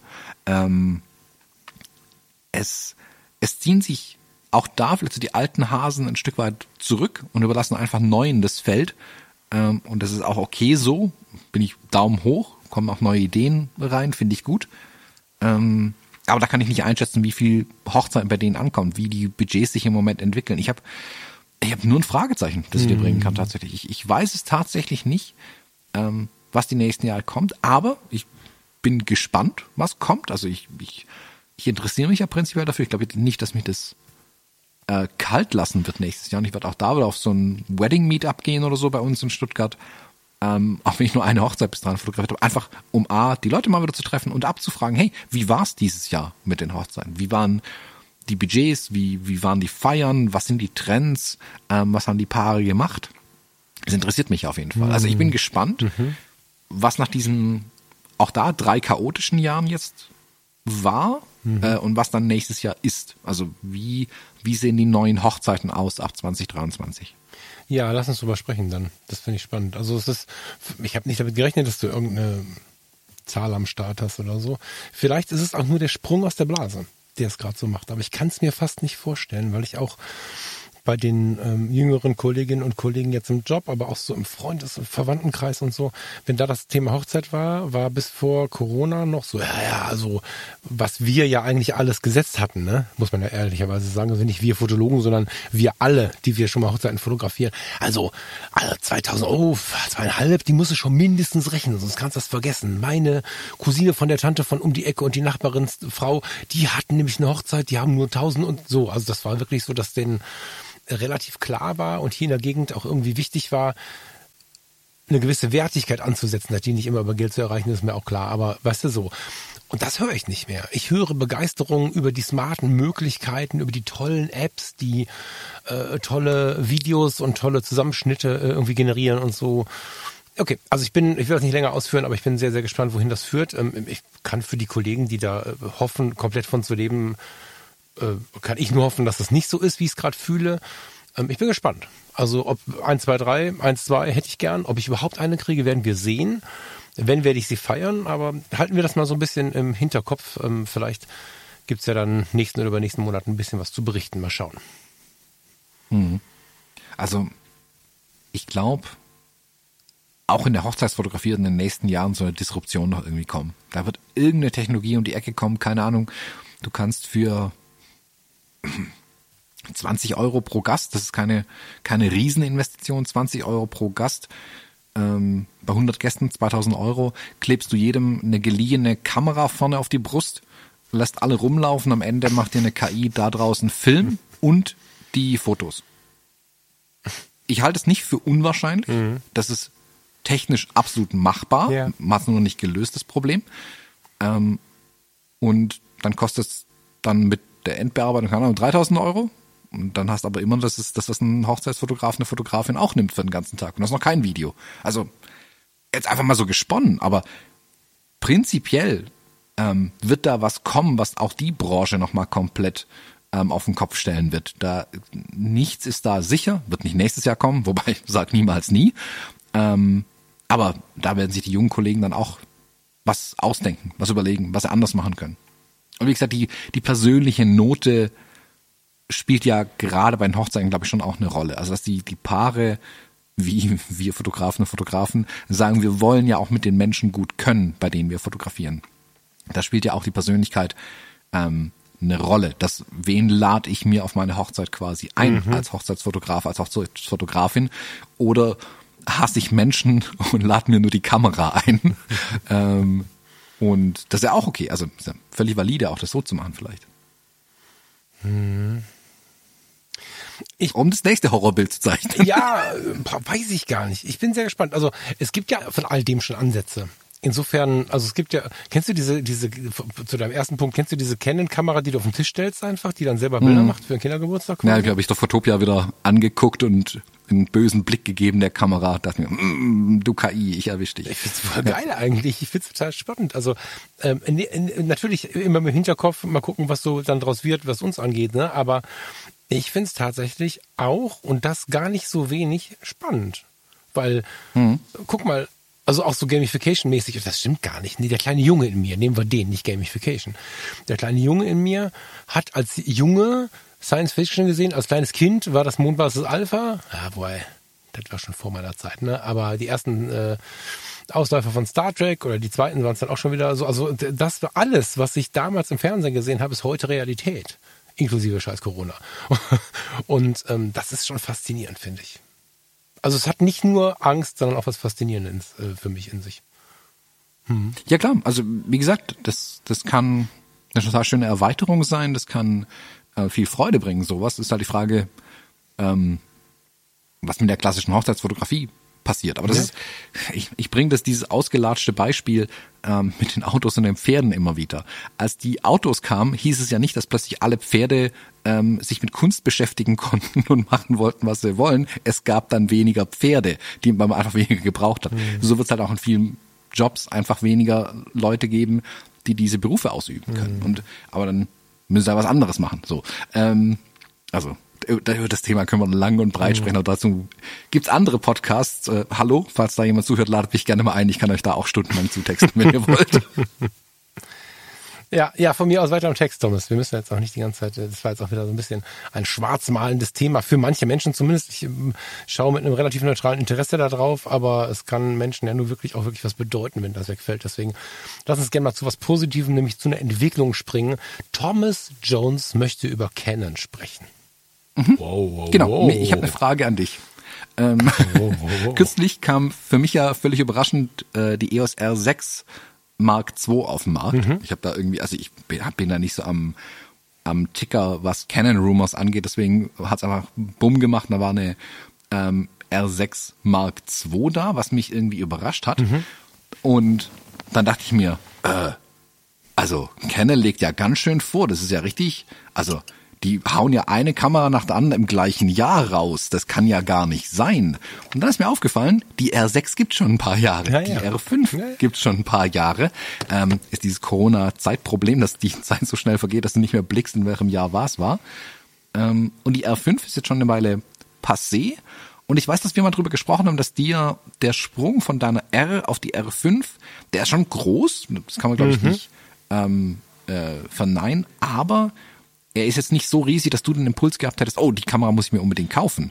Ähm, hast du Erwartungen an der R5, ah, die R5 Mark II ist noch nicht draußen, falls ihr jetzt nicht vom Stuhl gefallen seid. Hast du Erwartungen an der R5 Mark II, ähm, wo du vielleicht sagen würdest, okay, das wird es für mich auch reizvoll machen, jetzt würde ich sie mir auch kaufen? Mmh. Nee, ich überlege gerade, wo ich anfange. Oh, ich überlege gerade, oh, ich sehe, ich hinlege, dass es nicht stört. So. Ich überlege gerade, wo ich anfange. Also ich sehe die R nicht als die Vorgängerin der F5, wobei es eigentlich natürlich in der Logik so oft gedacht wird, weil ja die 5D Mark IV von der R abgelöst wurde und man dann glaubte, auf der 5er Linie weiterzufahren hm, bin ich so ein bisschen, finde ich so ein bisschen schwierig, die miteinander zu vergleichen. Das war irgendwie so der Einstieg, der erste Wurf, mal gucken, was kommt. Und ähm, da sie ja auch mit dem Sensor der R5D Mark IV äh, belegt war und so, würde ich fast vorschlagen, dass die R5 Mark II der Nachfolger ist von der 5D Mark II. Aber das ist Gerede über Wording und so. Ich habe bis jetzt noch nichts verändert weil ich mit der R, so wie ich sie nutze, sehr, sehr zufrieden bin. Wobei ich aber auch Blendezeit ISO nutze. Punkt. Und sogar noch vom Autofokus wegrutsche in Richtung manueller Objektive, umso mehr ich natürlich im tierfotografischen Bereich Freude habe. Also äh, damit meine ich jetzt äh, wildlebende Tiere, verdammt kleine Vögel, verdammt weit entfernt und so, ähm, wird es irgendwie ein bisschen interessanter. 5D Mark äh, R5 Mark II, genau wie R5, hat aber ein Invest oder ist dafür ist ein Invest nötig, was ich nicht bereit bin zu geben. Also der die Entscheidung von der R nicht auf die R5 zu gehen, liegt tatsächlich da dann im monetären Bereich, weil das, was es mir bringen würde, sah ich da noch nicht gegeben also als wertvoll genug gegeben. So, ähm, es ist so, dass die, dass die R für meine Begriffe in diesem dokumentarischen, wie ich es gerade schon angedeutet habe, hier, ne, irgendwie Graureihe an Baum, ähm, die R ist super, aber ist in der Bewegungsverfolgung nicht gut oder nicht gut genug. Vielleicht auch, vielleicht kann ich sie nur nicht gut genug bedienen, keine Ahnung, vielleicht möchte ich noch mehr Komfort haben. Und das ist der einzige Punkt, der mich an der R so ein bisschen stört, die Motivverfolgung. So. Die Fünfer, die R5 ist da ja deutlich besser geworden, kostet aber so unfucking fassbar viel Geld, dass ich darüber nicht nachgedacht habe und somit auch bei dem Sprung auf die R5 Mark II darüber nicht nachgedacht habe. Aber die R6 Mark II ist ja nun mal, ist sie nicht sogar schon draußen? Ich meine schon, ne? Die ist schon mhm. zu kaufen. Und ähm, bei der R6 habe ich gesagt, geilste Kamera von Welt, aber ich brauche 5 Megapixel mehr jetzt sind es vier mehr. Also diese R6 hat halt 20 Megapixel und ich ähm, habe vorher mit vielen Vollformatkameras mit äh, 24,9 oder so gearbeitet, fand das geil und habe gesagt, aber die vier will ich nicht äh, missen so. Jetzt hat sie 24, meine ich, oder hat sie 24,9, 24,1, irgendwie so. Und hat eben eine anständige Motivverfolgung, eine anständige Motiverkennung, so glaube ich, auch wieder beim Thema KI im weitesten Sinne. Ne? Und ähm, das R6 Mark II kann ich mir gut vorstellen. R5 Mark II musste einfach wahrscheinlich jemanden fragen, der tiefer auch Geld aus dem Ding rauszieht. Oder mich fragen, wenn ich im Lotto gewonnen habe. Ähm, aber da ist auch nicht so die Leidenschaft drin wie für eine Leica ähm, M6. Also könntest du jetzt natürlich sagen, was ist mit dir los? Eine M6 wird sie dir kaufen für 5050 Euro und die, die 5D, äh, die R5 Mark II ist dir zu teuer. Ja, genau so wär's. Die Leica hätte halt eine tiefe Leidenschaft, hätte was sehr, sehr langfristiges und so. Wenn wir jetzt nicht auf die Kontostände gucken, würde ich wahrscheinlich, oder wenn wir wenig auf die Kontostände gucken, aber in der Realität bleiben, sagen wir es mal so, würde ich eher die R6 Mark II kaufen jetzt gerade. Mhm. Bin aber gespannt, was die 5D Mark IV dann kann. Ähm, 5D Mark II kann. R5 Mark II, das macht mich wahnsinnig. Kann man nicht irgendwelche einfachen Namen suchen? R5 mhm. Mark II. Was mich stört an der R5 Mark II, 61 Megapixel sind mir zu viel. Für meine Anwendung, für mein Leben ohne neue Rechner zu kaufen und keine Ahnung. Wir haben ja auch schon von der 100 Megapixel Fuji gesponnen damals und so never, ja. Wir haben jetzt gerade auf der 5D, auf der R5, ich jetzt nicht lernen, haben wir gerade 45, glaube ich, ne? Das ist ideal. Warum, also mir immer noch ein bisschen viel sogar. Warum 61 mehr? Für wen? Wer braucht das? Ist da eine Antwort drauf? Die Profis. Punkt. Brauchen die 61 ähm, Megapixel? Ja, also sobald du es hast, willst du es nicht mehr hergeben. So geht's mir ja auch. Also ich hatte jetzt die XT5 ja eine Zeit lang mit ihren 40 Megapixeln und habe jetzt diesen die Blasmusikmesse mit der XT4 wieder fotografiert und an ein paar Punkten dachte ich mir schon, da wären es 40 Megapixel toll gewesen, mhm. weil du halt einfach viel härtere Crops machen kannst ähm, und immer noch die die Daten in der in einer ordentlichen Auflösung 30 Megapixel circa liefern kannst am Ende. Ähm, Cropping, also reinkroppen mhm. ist wirklich das A und O, warum du die Megapixel brauchst am Ende. Und bei der R5 kann ich voll verstehen, dass die ähm, von 45 höher gehen auf diese äh, gemutmaßten 61. Ähm, auch da, wenn du, weißt, wenn du ähm, Sport, Tierfotografie, wo der mit einem festen Tele arbeitest und dann hast du halt manchmal ein bisschen viel Fleisch am Bild außenrum dran, dann kroppst halt rein. Haben ist besser wie brauchen, gilt dann auch für Pixel. Mhm. Ähm, oder wenn du Sachen fotografierst, wo du einfach ähm, aus dem Querformatbild einen Hochformatausschnitt brauchst fürs Layout. So, auch da bist du über jeden Megapixel froh, den du am Ende hast. Ähm, da, ist, da sehe ich schon, im Profibereich sehe ich das. Ähm, ich äh, höre aber von dir und aber auch in der Fuji-Welt gegenüber der XT5 von vielen ähm, aus dem Amateurbereich äh, sagen viele halt, oh, das braucht kein Mensch. Und denen gebe ich recht, brauchen sie auch nicht. Mhm. Aber jetzt noch mehr verschiedene Kameras zu bauen, ist auch keine Lösung.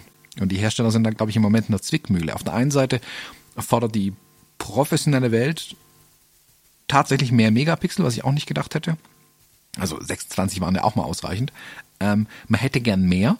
Jetzt kannst du aber nicht noch mehr verschiedene Sensoren bauen, noch geringere Stückzahlen dadurch erzeugen und dadurch am Ende noch teurere Kameras bauen.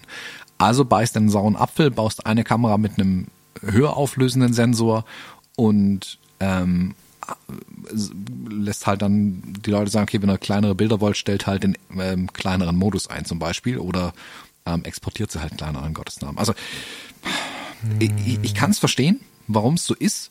Ähm, brauchen tut's nicht jeder. Also auch die 100 Megapixel äh, in der GFX brauche ich. Pff, bei 20 Prozent der Bilder, die ich mit der mache, hm. brauche ich die 100 Megapixel tatsächlich. Aber wenn ich sie brauche, brauche ich sie halt. Hm, ich meine, gut, ich muss da gar nicht, weißt du, es gibt sie ja, die andere Kamera. Also das ist ja einfach. Ne? Ich meine, mir fehlt tatsächlich der Nachfolger der R, weil diese 30 einfach, das ist ja auch oft das Argument für viele Leute, sie zu behalten. Vielen waren die 45 schon zu viel und sind die 20 zu wenig gewesen. Das ist mit der Grund, warum ganz viele die R nicht abgegeben haben. Ich weiß nicht, ob die 24 reichen, um jetzt auf die R6 zu springen.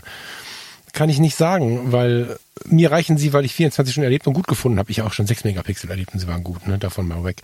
Aber ähm, du kannst ja einfach jetzt, also mit 24 Megapixel kannst du dir mit dem Problem die R6 Mark II gut kaufen, meiner Meinung nach. Und für die meisten Leute wird sie ausreichen in dem, was sie bietet und was sie kann. Es werden nicht so viele sein, die wirklich was vermissen werden im Vergleich zur R5, denke ich. R5 Mark II werden wir sehen. Ähm, es geht viel ums Thema Video bei den neuen Geräten, sowohl bei der 6er als auch der 5er Mark II. Es kommt wie immer so sehr darauf an, wer es halt nutzen möchte. Ne? Wer es halt wie nutzen möchte. So. Hm. Also ich finde, Canon hat ja eine, eine gute einen guten Split eigentlich drin mit der R5 und der R6. Also die, du hast gesagt, was hat die, die R6 hat, glaube ich, 25, 26 ja, Megapixel. Die R6 hat 20? Genau, 20 und 24 genau. sind es, glaube ich, so. Genau. Ja. Das und das ist ja für die meisten auch völlig ausreichend. Und dann gibt es eben die R5, die noch höher geht, die aber auch eine andere Zielgruppe hat. Das Problem ist, und ich kriege das beim Fujifilm-Lager genauso mit, die Leute hätten dann gerne Dinge, die die R5 Mark II kann, hm. wollen aber eigentlich nicht so viele Megapixel haben. Aber irgendwo musst du eine Linie ziehen. Du ja, kannst ja. jetzt noch eine, nicht eine dritte Kamera bauen, die R6,5 oder R5,5, ähm, die irgendwo dazwischen liegt, die weniger Megapixel, aber alle Features hat. Ja. So, dann sagt aber jemand, ah, ich hätte gern die Megapixel, aber nicht die Features. Okay, wir bauen eine R5,3, die das auch Man so. kann ja mal ein bisschen ja flexibel werden und mal anfangen, konfigurierbare Kameras in diesem Punkt zu bauen. Ne? Genau, genau. Also schöne Idee. Also ich war sogar gerade ein bisschen ein Gedanke dran, ob das irgendwann kommt, aber ja, noch nicht so. Ah, ich kann dir sagen, warum sie es nicht machen, schlicht und ergreifend, weil Modularität teuer ja, ist. Ja, genau. ähm. Also ich habe Produkte verwaltet, die extrem modular waren in meinem alten Job und du merkst, wie viel teurer bist du, äh, du bist als deine Marktbegleiter mhm. und du mhm. sagst immer, aber wir sind so modular und dann sagt der Kunde, es ist mir aber zu teuer. Ja. Okay, ja. da gehen wir wieder. Ähm, und damit verlierst du im Moment. Ja. Vor allem jetzt, wo ja eh alles teurer wird. Also das ist ganz, ganz schwierig. Aber ähm, also ich finde deinen Gedanken interessant. Ähm, die R5 quasi außen vor zu lassen. Ich, ich glaube auch, dass die R5, ich glaube, dass die, die R6-Linie eher mit dem vergleichbar ist, oder für die Menschen ist, die vorher eine 5D hatten, mhm. ähm, dass die jetzt eine R6 nehmen und die, die vorher Richtung 1D geschielt haben, jetzt eher die R5 nehmen. Und dann gleich die R3. Ja, die R3. Also, da sind, äh, das meinte ich gerade auch mit der Vergleichbarkeit. Sie haben es ein bisschen durcheinander gewürfelt und es ist nicht mehr so vergleichbar, wie es früher war. Was aber ja auch bei jedem Auto und bei jeder äh, monetären Umrechnung in Euro und so, das ist einfach nicht so einfach die Welt, wie wir uns das wünschen, dass wir alles mit den 90er und 2000er Jahren vergleichen können. Das passt einfach nicht. So. Ja, ist ja auch eins der meistgefragten oder eine der meistgestellten Kommentare als Frage dann äh, auf meinen YouTube-Videos was soll ich mir jetzt aber kaufen? Was, für wen ist welche Kamera bei den neuen Fujifilm-Kameras? Und ja, ich mache noch ein Video dazu, versprochen, mhm. ähm, sobald ich wieder gesund bin. Ähm, das ist eine wirklich schwierige Frage und das ist das nächste Problem. Verwirrte Kunden kaufen nicht. Ganz, ganz viele sagen, ah, dann warte ich lieber nochmal, nochmal. Nee, das, ist das ist darum, der ganz viele Menschen noch die R haben tatsächlich. Ne? Also Genau, die Verkaufszahlen sind sind extrem den neuen. gut. Das ist nicht die Frage. Die haben es ja wirklich ganz geil gerockt. Hätte ich so auch gar nicht gedacht. Wir haben ja beide hier.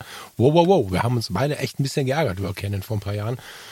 Dass sie das jetzt so, also die- diese, diese steile Kurve machen, uff, äh, Chapeau.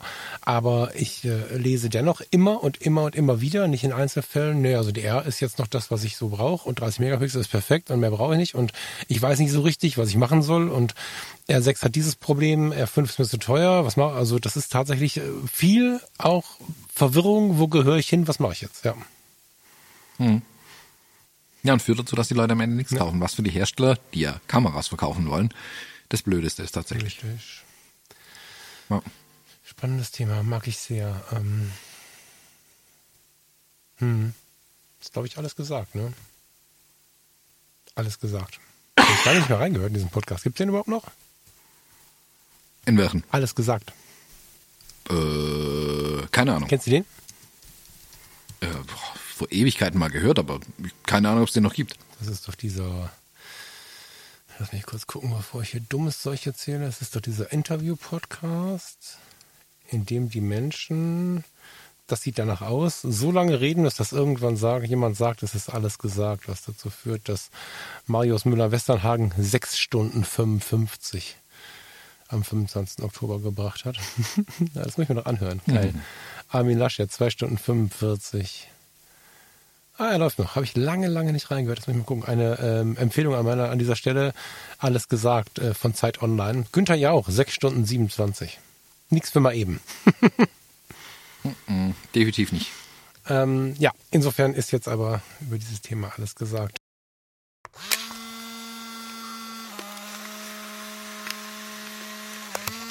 Thomas, hast du noch was Freies mitgebracht?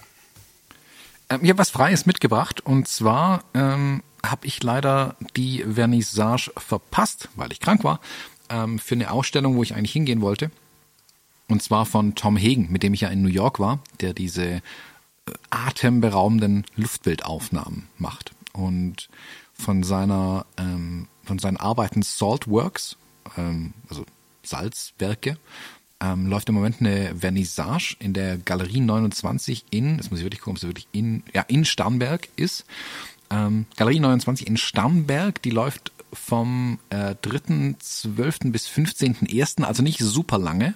Ähm, deswegen, wenn ihr die Chance habt, wenn ihr irgendwie vorbeikommt, ähm, schaut da rein, lohnt sich. Lohnt sich wirklich, seine Bilder möglichst groß anzuschauen. Und eine Ausstellung ist dafür äh, natürlich das Mittel der Wahl. Ähm, kann ich nur empfehlen. Die Bilder sind wirklich faszinierend ähm, und ja, lohnt sich, die geprintet und groß anzuschauen.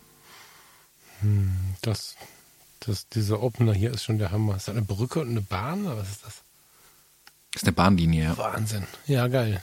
Ist mir natürlich leider viel zu weit, aber da muss ich jetzt zumindest mal hinschauen. Drohne wahrscheinlich, ne? Nee, Helikopter. Ah, verstehe. Der feine Herr. Okay, habe ich, hab ich das im YouTube-Video Ja, gesehen? Helikopter oder im Flugzeug Live? meistens Wo ich, irgendwo war das Thema, ja. Oder habe ich bei ihm geschaut? Ich weiß es gar nicht mehr. Helikopter. Okay. Umso interessanter. Finde ich geil. Ähm, witzig, dass du hier auch eine Ausstellung reingeschrieben hast. Ich hatte auch eine reingeschrieben. Und zwar äh, Helmut Newton. Helmut Newton ist ja quasi mit dem Moment, wo ich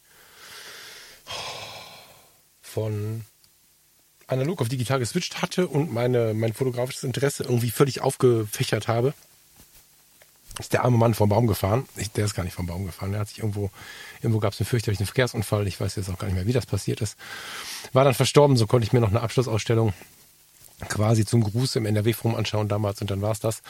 Und Helmut Newton ist ja doch irgendwie auch umstritten und ähm, was ich aber immer total spannend fand, er schlagt mich nicht, liebe Kunstfreunde, ähnlich wie bei Peter Lindbergh, äh, wenn es dann nicht so klassisch Porträt war oder klassisch Produktfotografie war. Und ähm, das fand ich ähm, gut, habe aber lange oder länger nichts mehr gesehen in diese Richtung. Jetzt gibt es leider, also aus meiner Position leider in Berlin seit dem 2. Dezember eine Ausstellung, äh, die heißt einfach nur Brands. Da geht's auch wieder so ein bisschen um die Fotos für ne? aber gleichermaßen auch um so ein bisschen, naja, man weiß bei den Fotos immer nicht so richtig, sind die am Rande eines Shootings oder am Rande eines Auftrags passiert oder sind sie der Auftrag. Ähm, ein paar ganz, ganz interessante ähm, Fotos sind schon zu sehen im ähm, Fotoklassik-Magazin. Da war ich ganz äh, glücklich. Es war ganz besonders, irgendwie dieses Ding vor Veröffentlichung in Hand zu halten. Fand ich ganz geil. Ähm, weiß gar nicht, warum das so besonders war. Irgendwie, hm. jedenfalls habe ich da dann diese Ausstellung entdeckt und wollte die empfehlen. Also wenn ihr den, den, den Podcast nach dem Nikolaustag hört, könnt ihr die im Laden kaufen. Und äh, da gibt es einen Teil, eine Strecke von ein, zwei, drei, fünf Seiten oder so, sechs. Die nennt sich Subtil, Sexy, Elegant. Da geht es um diese Ausstellung, die jetzt halt schon eröffnet ist. Und ihr habt auch gar keinen Stress. Die Ausstellung geht bis zum Mai 2023. Das heißt, es ist auch gar nicht so unwahrscheinlich, dass ich vielleicht noch den Weg hinfinde. Hab jetzt noch keinen Rahmen in dem ich das tun könnte. Aber vielleicht passt ja. Mal schauen in der Helmut Newton Foundation. Äh, nee, die ist im Museum, genau. Die Helmut Newton Foundation ist der Austragende im Museum für Fotografie in Berlin. Ähm, ja. Empfehle die Zeitschrift, habe ich ja gerade schon auch dreimal gemacht, glaube ich, in anderen Bezügen. Die ist wirklich gut diesmal, die Fotoklassik, wie die letzte Ausgabe auch. Und äh, dann in der Erweiterung natürlich die dazugehörige Ausstellung. Helmut Newton.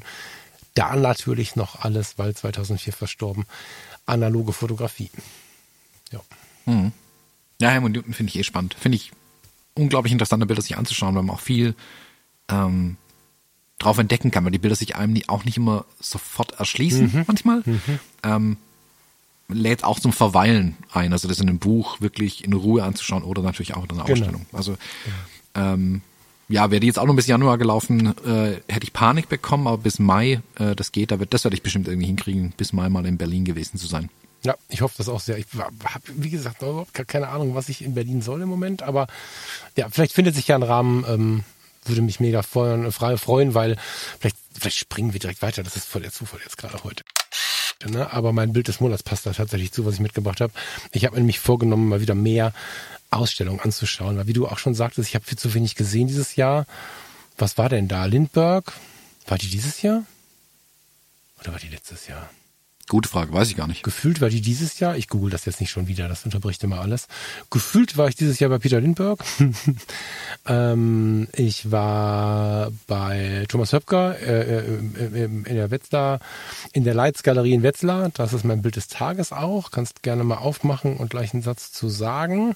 Aus dem Grund habe ich es auch überlegt äh, oder habe ich es auch rausgefischt als äh, Bild des Monats, weil mir diesen Monat doch dann sehr präsent geworden ist, dass mich das sehr entspannt wirklich mal mit ein bisschen Ruhe durch so eine Ausstellung zu gehen. Und ich muss es wieder üben, das habe ich in Wetzlar stark gemerkt. Also ich war gar nicht lange drin weil ich es so nicht mehr so viel gewohnt war. Jetzt waren wir da auch mit den ganzen Fotografie gut Freundeskreisleuten da.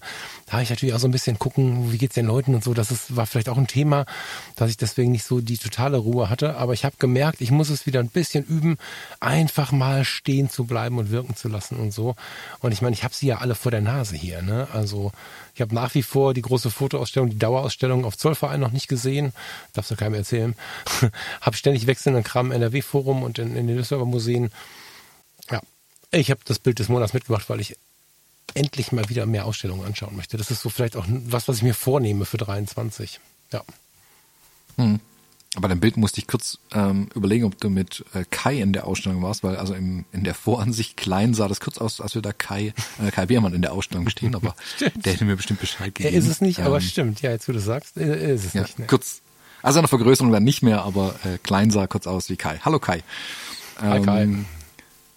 Genau. Äh, ja, nee, äh, äh, cooles Bild auch. Äh, mag ich sehr mit ähm, den in Schwarz-Weiß, mit diesen Schwarz-Grau-Weiß-Aufteilung, also diese, diese, äh, dieses Spiel mit Formen, dass es immer diese, diese ähm, Rechtecke sind und dann eben der eine Mensch hier als organisches Element das Ganze so ein bisschen aufbricht. Schönes Bild, echt cool gemacht. Analog natürlich, ja.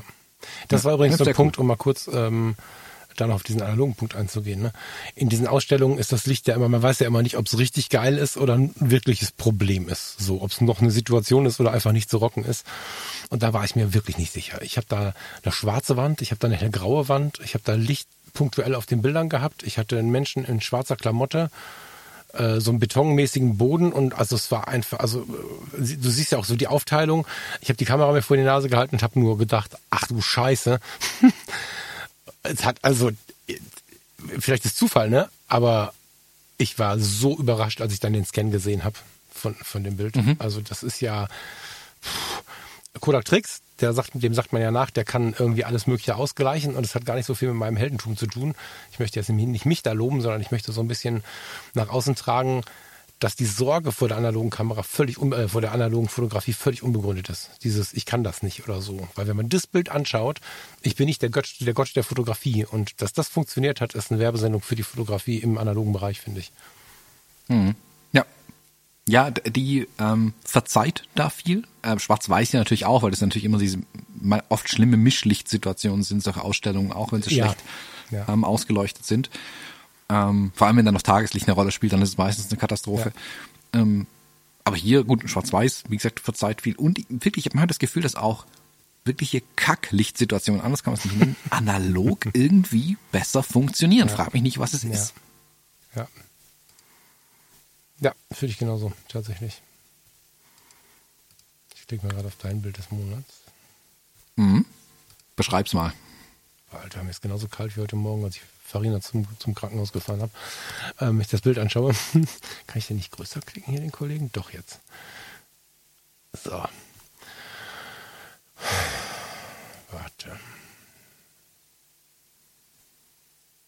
Ich versuche es als Stuttgart zu entlarven, aber es fühlt sich an wie New York, aber das Wetter passt nicht zu New York, oder? Ist das, ähm, nee, gib mir noch keine Antwort die Lichter und das Wissen, dass du da warst äh, und die hohen Häuser sagen New York, mein Verstand sagt Stuttgart oder ähnliches, scheißegal. Ein Mann mit Rucksack und hat eine Kapuze auf, ja, ne? Und Kapuze oder irgendwas auf dem Kopf läuft äh, mit Händen in den Taschen ähm, durch den Schnee.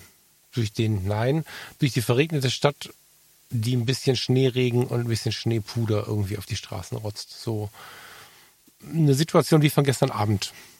Ja. Mhm. Tolle Farben, schöne Schärfe, Unschärfe, schöner Moment und ich finde es gut, dass wir immer mehr Streetfotografie von hinten sehen. Das war ja relativ toxisch eine Zeit lang, dass wir Streetfotografie nur frontal bei 35 mm fotografieren, Achtung, Anführungsstriche, durften.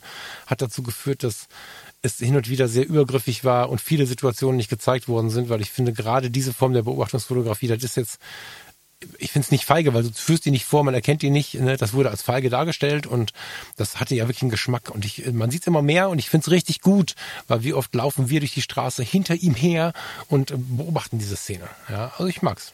Ja. Was würdest du sagen, wenn ich dir sage, das Bild ist nicht von mir?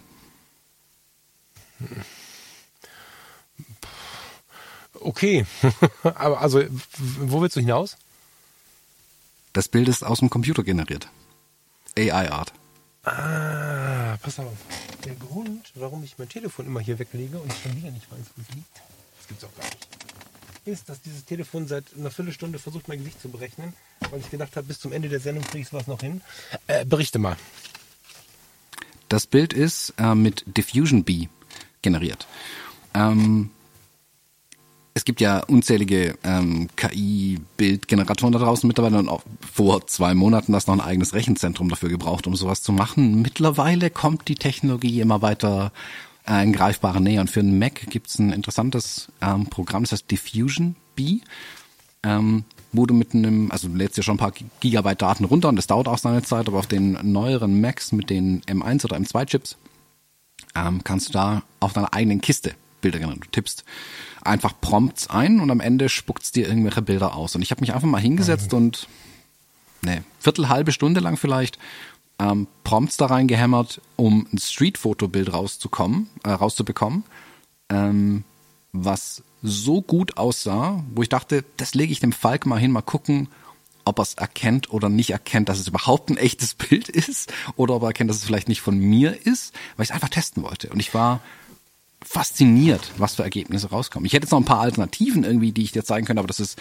das mache ich mal in einem YouTube-Video vielleicht. Aber ich fand es faszinierend, wenn du eine Weile an diesen Prompts ähm, feilst ja. und ja. merkst, was funktioniert, was funktioniert, was funktioniert nicht, was sind die Schwächen von dem KI-Model zum Beispiel, wie du dann irgendwann an ein Bild hinkommst, das wirklich echt aussieht. Und der Prompt war hier zum Beispiel, also New York kam vor, Nighttime kam vor, ähm, 135 Millimeter, was ja gar nicht meine Brennweite wäre. Aber dadurch hast du eben dieses ek extreme Bokeh, was es weniger schnell erkennbar macht als unechtes Foto meiner Meinung nach.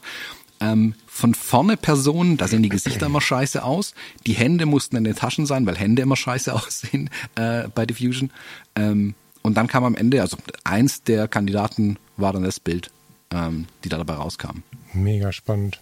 Also ich habe mich über die Auflösung gewundert, das habe ich jetzt mehr so auf äh, darauf gezogen, irgendwie, dass du das, keine Ahnung, mir irgendwie komisch hier rüber geschoben hast, irgendein Screenshot oder so, da habe ich jetzt nicht so viel ähm, zugedacht. Äh, ja, geil. Ich habe die Tage schon sowas geschickt bekommen.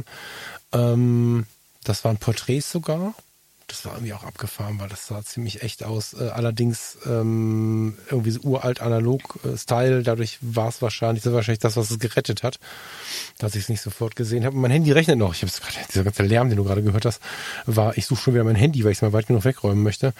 Es werden ihre Avatare erstellt, verbleiben derzeit 20 Minuten. Also innerhalb dieser Aufnahme werden wir es nicht mehr schaffen, aber äh, irgend so eine App versucht mir gerade, mich selbst äh, zu errechnen. Ich bin sehr gespannt, äh, wie ich aussehe, wenn ich errechnet werde. Also das ist das, was ich auch gerade meinte. Diese ganze KI-Kiste, die poppt gerade so dermaßen hoch.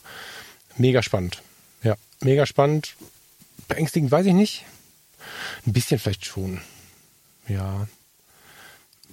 Spannend trifft's wahrscheinlich. Weil entspannt ist ja auch immer so ein bisschen Sorge mit, oder so ein bisschen Raum für was anderes mit drin, sagen wir es mal so, ja. Hm. Also ich fand, ich dachte immer, Street Photography stelle ich mir unglaublich schwierig vor mhm. für, eine, für eine KI. Mhm. Weil, also da, wie street ich das, ja, es ist Street Photography irgendwie, also es kommt aus dem Computer, haha. Aber es ist noch ein Motiv, wo ich gesagt hätte, ja, das, das hätte ich vielleicht auch fotografiert und tatsächlich auch irgendwo gezeigt. Das ist mhm. okay für mich, so passt. Ähm, und da dachte ich mir, ja, aber guck mal, selbst das funktioniert. Selbst das mhm. kannst du faken. Die Auflösung passt nicht, aber ich hätte es noch upscalen können ohne Ende. Ähm, hätte auch funktioniert. Mhm. Ähm, und dann hättest du sogar noch ein Bild in entsprechender Auflösung bekommen. Also wenn ich jetzt, genau, mit dem neuen Photoshop, oder gibt es auch andere Tools, die das Upscaling extrem gut können, ähm, dann würdest du auch noch mehr Auflösung rausbekommen. Also ich fand es eine faszinierende Übung, ähm, das einfach mal zu machen. Einfach mal zu gucken, wie weit äh, kann ich es treiben. Ich habe es auch mit Porträts noch gemacht. Das war meine andere Idee, ob ich dir das heute zeige. Ähm, Porträt.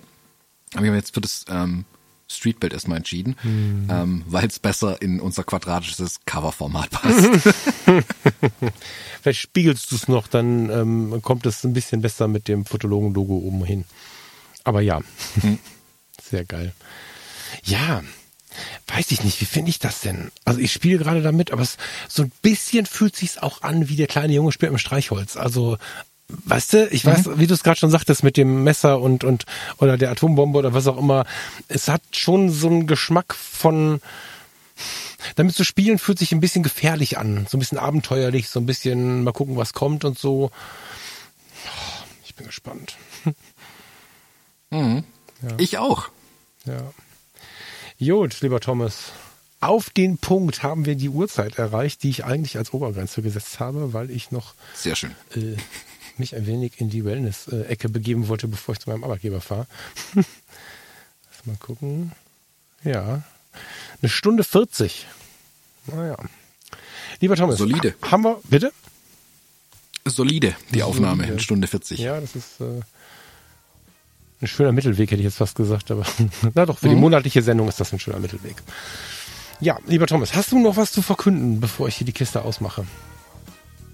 Ähm, nee, ich würde jetzt direkt in die Verabschiedung auch äh, gehen tatsächlich. Ähm, danke fürs Zuhören. Ähm, danke, dass ihr dieses Jahr dabei wart. Frohe Weihnachten. Ähm, guten Rutsch ins nächste Jahr. Und an alle, die da draußen den Podcast hören und mit Fotografie gar nichts zu tun haben und ihn nur hören, weil ihr mich von früher kennt, ähm, danke, dass ihr auch zuhört. Ich habe kürzlich wieder ein paar Leute getroffen, die sagen, dass sie immer noch meinen Podcast anhören. Das finde ich total spannend. Ähm, danke. Ich hoffe, ihr habt auch durch die eine Stunde 40 durchgeschafft. das ist ja so geil. Ne? Ich habe es neulich irgendwo, wo habe ich in irgendeinem anderen Podcast habe ich genau das gesagt. Äh, ich sage immer, sie sollen sich auch mal melden, aber irgendwie tun sie es seit Jahren ja nicht. Wir haben das, glaube ich, beide schon öfter mal gesagt. Ne? So, jemand weiß ganz genau, dass du oder ich nicht damit rechnest, dass sie zuhören. Bin ich mir absolut mhm. sicher. Ich habe da so oft schon drum gebettelt, dass ihr euch meldet und ähm, wenn wir uns irgendwie von früher kennen und äh, egal, also völlig open, open-minded so. Tun sie nicht, aber alle paar Monate droppt es dann irgendjemand. Das ist ganz geil. Ja, von mir auch den gleichen selben, selben lieben Gruß und ähm, ich bin nach wie vor genauso gespannt. Gut, ich habe gar nicht drüber nachgedacht, Thomas, das stimmt. Wir sind ja jetzt quasi, das ist ja die Weihnachts- und Neujahrssendung mit. Ich muss mich mhm. dran gewöhnen, an unsere Monatlichkeit. Ja, frohe Weihnachten, liebe Leute, genießt das. Macht ein bisschen was Gutes draus und äh, ich bin an Weihnachten ja immer der, der auch ein bisschen mahnt, tut ein bisschen was Gutes für die anderen, wenn es euch gut geht. Schöne Weihnachten.